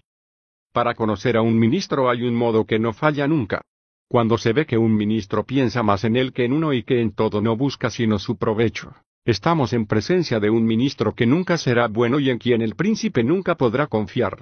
porque el que tiene en sus manos el estado de otro jamás debe pensar en sí mismo, sino en el príncipe, y no recordarle sino las cosas que pertenezcan a él. Por su parte, el príncipe, para mantenerlo constante en su fidelidad, debe pensar en el ministro, debe honrarlo, enriquecerlo y colmarlo de cargos, de manera que comprenda que no puede estar sin él, y que los muchos honores no le hagan desear más honores las muchas riquezas no le hagan ansiar más riquezas y los muchos cargos le hagan temer los cambios políticos. Cuando los ministros, y los príncipes con respecto a los ministros, proceden así, pueden confiar unos en otros, pero cuando proceden de otro modo, las consecuencias son perjudiciales tanto para unos como para otros.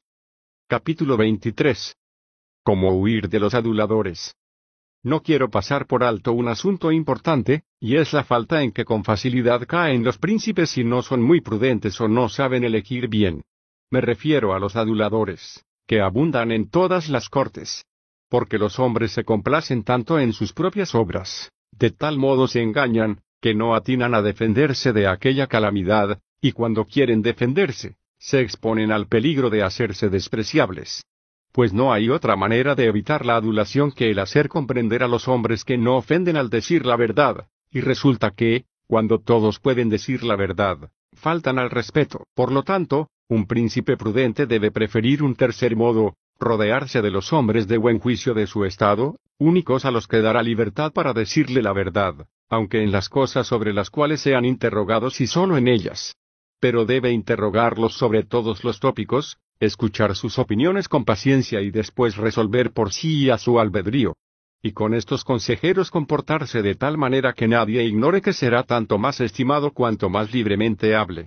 Fuera de ellos, no escuchar a ningún otro, poner enseguida en práctica lo resuelto y ser obstinado en su cumplimiento. Quien no procede así se pierde por culpa de los aduladores o, si cambia a menudo de parecer, es tenido en menos.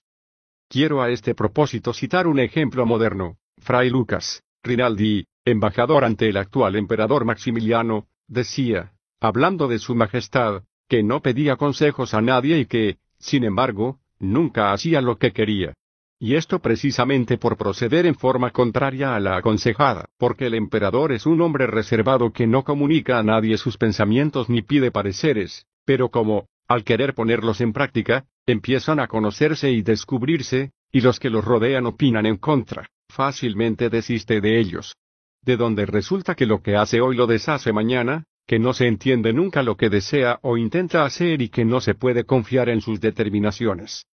Por este motivo, un príncipe debe pedir consejo siempre, pero cuando él lo considere conveniente y no cuando lo consideren conveniente los demás, por lo cual debe evitar que nadie emita pareceres mientras no sea interrogado. Debe preguntar a menudo, escuchar con paciencia la verdad acerca de las cosas sobre las cuales ha interrogado y ofenderse cuando entera de que alguien no se la ha dicho por temor. Se engañan los que creen que un príncipe es juzgado sensato gracias a los buenos consejeros que tiene en derredor y no gracias a sus propias cualidades. Porque esta es una regla general que no falla nunca un príncipe que no es sabio no puede ser bien aconsejado y, por ende, no puede gobernar, a menos que se ponga bajo la tutela de un hombre muy prudente que lo guíe en todo. Y aun en este caso, duraría poco en el poder, pues el ministro no tardaría en despojarlo del Estado. Y si pide consejo a más de uno, los consejos serán siempre distintos, y un príncipe que no sea sabio no podrá conciliarlos. Cada uno de los consejeros pensará en lo suyo, y él no podrá saberlo ni corregirlo. Y es imposible hallar otra clase de consejeros, porque los hombres se comportarán siempre mal mientras la necesidad no los obligue a lo contrario. De esto se concluye que es conveniente que los buenos consejos, vengan de quien vinieren, nazcan de la prudencia del príncipe y no la prudencia del príncipe de los buenos consejos. Capítulo 24. ¿Por qué los príncipes de Italia perdieron sus estados? Las reglas que acabo de exponer, llevadas a la práctica con prudencia, hacen parecer antiguo a un príncipe nuevo y lo consolidan y afianzan enseguida en el estado como si fuese un príncipe hereditario. Por la razón de que se observa mucho más celosamente la conducta de un príncipe nuevo que la de uno hereditario. Si los hombres la encuentran virtuosa, se sienten más agradecidos y se apegan más a él que a uno de linaje antiguo, porque los hombres se ganan mucho mejor con las cosas presentes que con las pasadas. Y cuando en las presentes hayan provecho, las gozan sin inquirir nada, y mientras el príncipe no se desmerezca en las otras cosas, estarán siempre dispuestos a defenderlo. Así, el príncipe tendrá la doble gloria de haber creado un principado nuevo y de haberlo mejorado y fortificado con buenas leyes, buenas armas, buenos amigos y buenos ejemplos. Del mismo modo que será doble la deshonra del que, habiendo nacido príncipe, pierde el trono por su falta de prudencia. Si se examina el comportamiento de los príncipes de Italia que en nuestros tiempos perdieron sus estados, como el rey de Nápoles, el duque de Milán y algunos otros, se advertirá, en primer lugar, en lo que se refiere a las armas, una falta común a todos, la de haberse apartado de las reglas antes expuestas, Después se verá que unos tuvieron al pueblo por enemigo, y que el que lo tuvo por amigo no supo asegurarse de los nobles. porque sin estas faltas no se pierden los estados que tienen recursos suficientes para permitir levantar un ejército de campaña. Filipo de Macedonia, no el padre de Alejandro, sino el que fue vencido por Tito Quincio, disponía de un ejército reducido en comparación con el de los griegos y los romanos, que lo atacaron juntos. Sin embargo, como era guerrero y había sabido congraciarse con el pueblo y contener a los nobles, pudo resistir una lucha de muchos años, y si al fin perdió algunas ciudades, conservó, en cambio, el reino.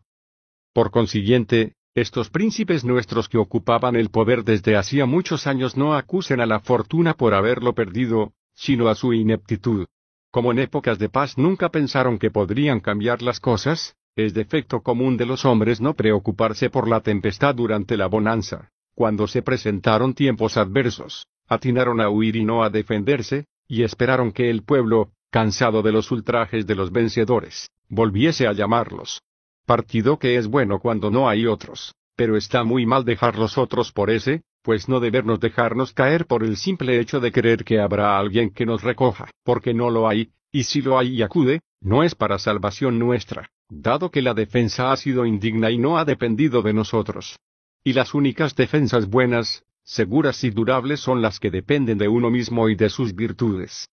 Capítulo 25 del poder de la fortuna de las cosas humanas y de los medios para oponérsele.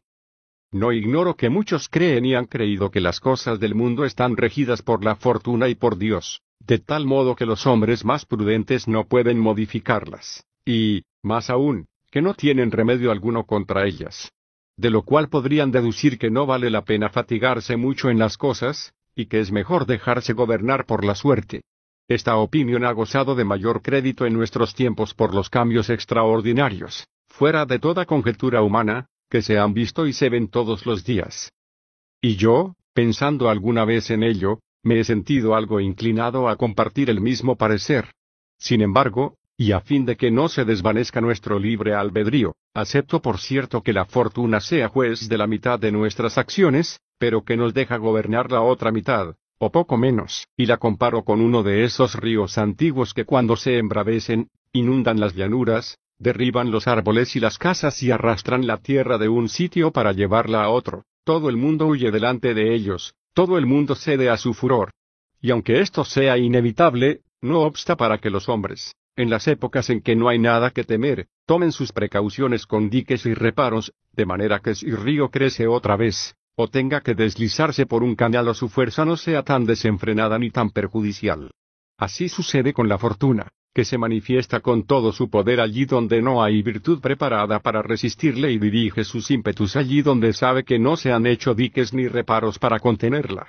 Y si ahora contemplamos a Italia, teatro de estos cambios y punto que los ha engendrado, veremos que es una llanura sin diques ni reparos de ninguna clase, y que si hubiese estado defendida por la virtud necesaria, como lo están Alemania, España y Francia, o esta inundación no habría provocado las grandes transformaciones que ha provocado, o no se habría producido, y que lo dicho sea suficiente sobre la necesidad general de oponerse a la fortuna.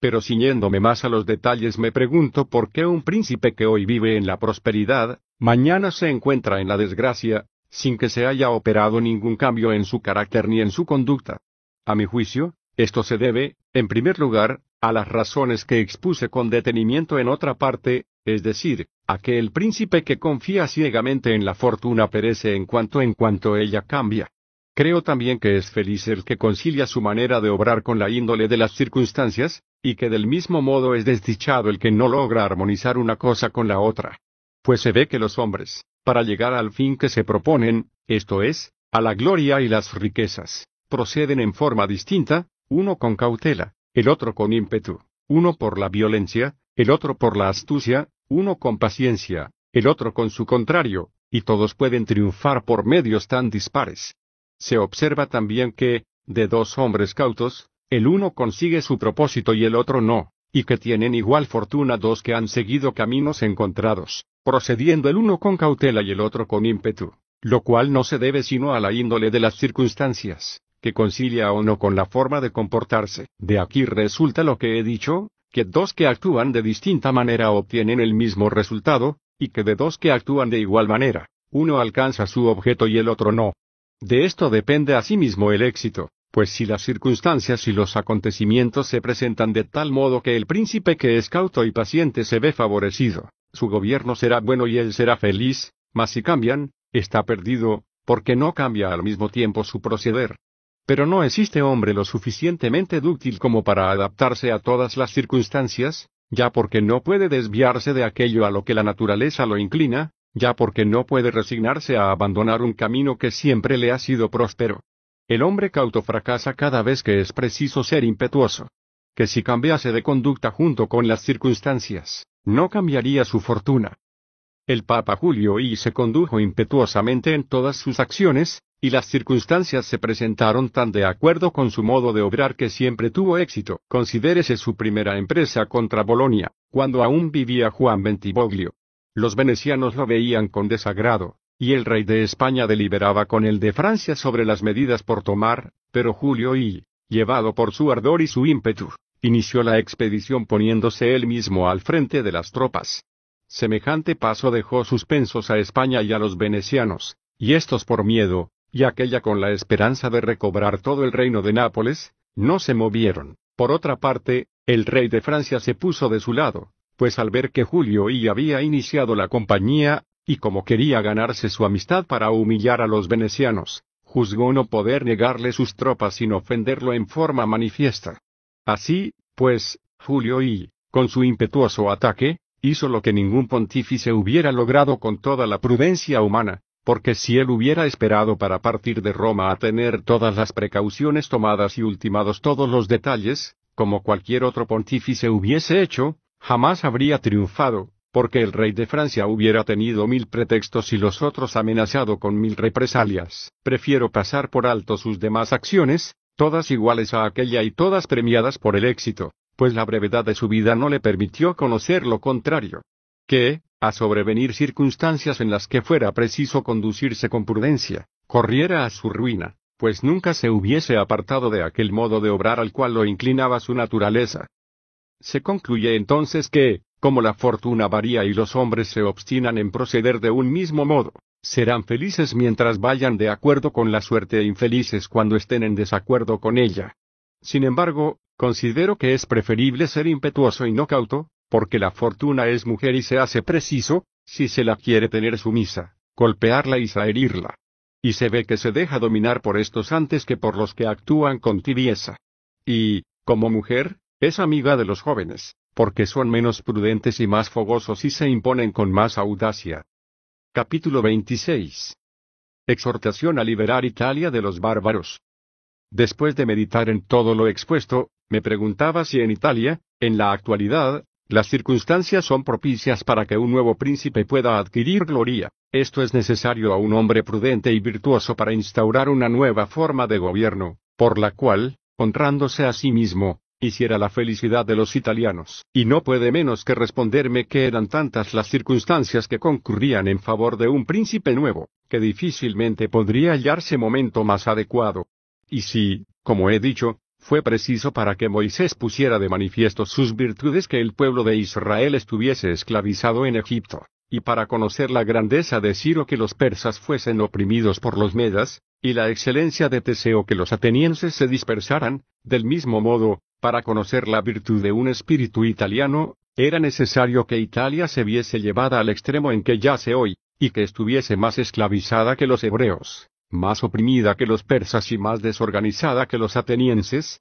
que careciera de jefe y de leyes, que se viera castigada, despojada, escarnecida e invadida, y que soportara toda clase de vejaciones. Y aunque hasta ahora se haya notado en este o en aquel hombre algún destello de genio como para creer que había sido enviado por Dios para redimir estas tierras, no tardó en advertirse que la fortuna lo abandonaba en lo más alto de su carrera, de modo que, casi sin un soplo de vida, espera Italia al que debe curarla de sus heridas, poner fin a los saqueos de Lombardía y a las contribuciones del Reame y de Toscana y cauterizar sus llagas desde tanto tiempo gangrenadas.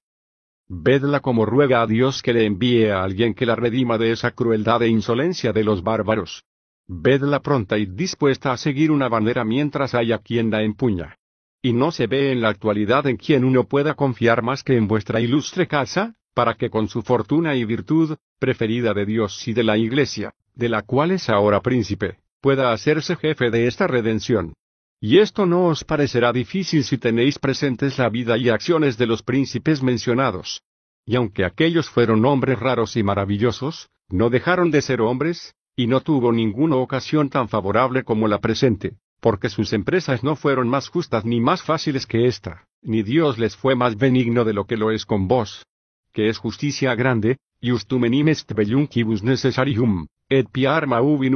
in armis spes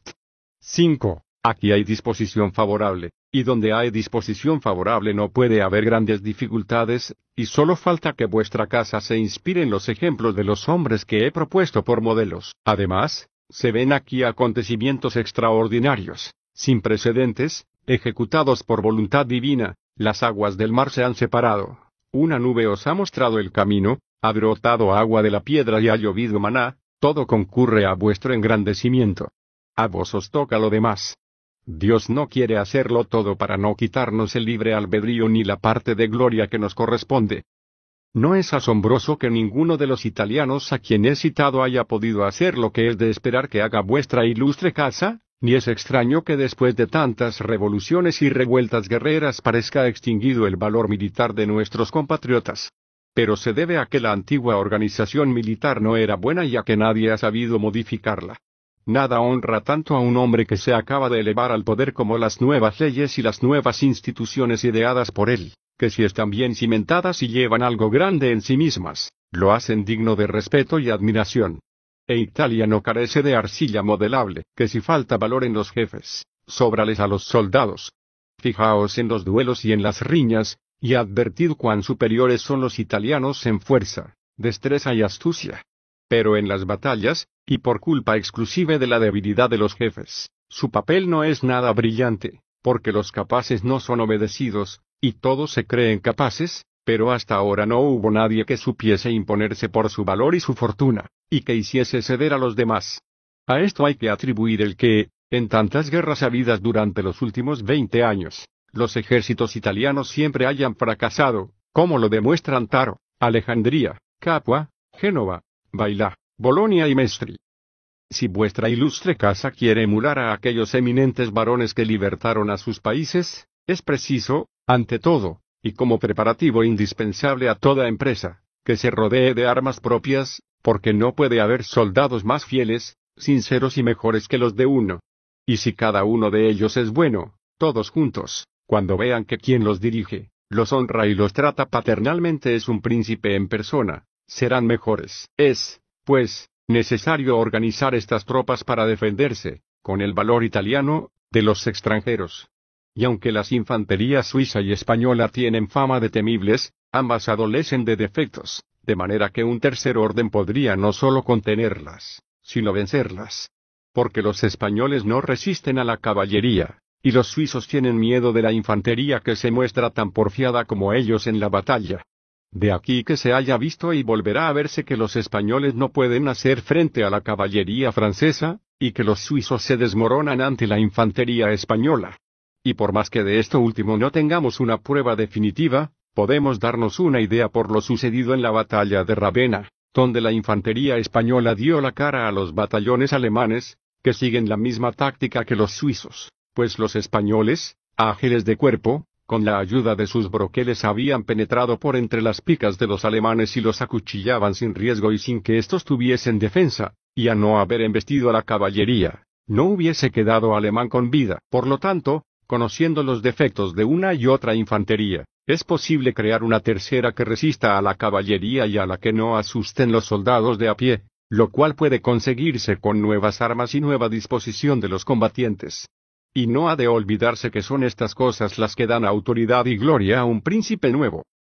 No se debe, pues, dejar pasar esta ocasión para que Italia, después de tanto tiempo, vea por fin a su Redentor. No puedo expresar con cuánto amor, con cuánta sed de venganza, con cuánta obstinada fe, con cuánta ternura, con cuántas lágrimas, sería recibido en todas las provincias que han sufrido el aluvión de los extranjeros. ¿Qué puertas se le cerrarían? ¿Qué pueblos negaríanle obediencia? ¿Qué envidias se le opondrían? ¿Qué italiano le rehusaría su homenaje? A todos repugna esta dominación de los bárbaros. Abrace, pues, vuestra ilustre familia esta causa con el ardor y la esperanza con que se abrazan las causas justas, a fin de que bajo su enseña la patria se ennoblezca y bajo sus auspicios se realice la aspiración de Petrarca. Virtu con acento grave contro a furore prenderá alarme, efia el combater corto, Chel antico valor en el italici cornone con acento grave ancor morto. 6.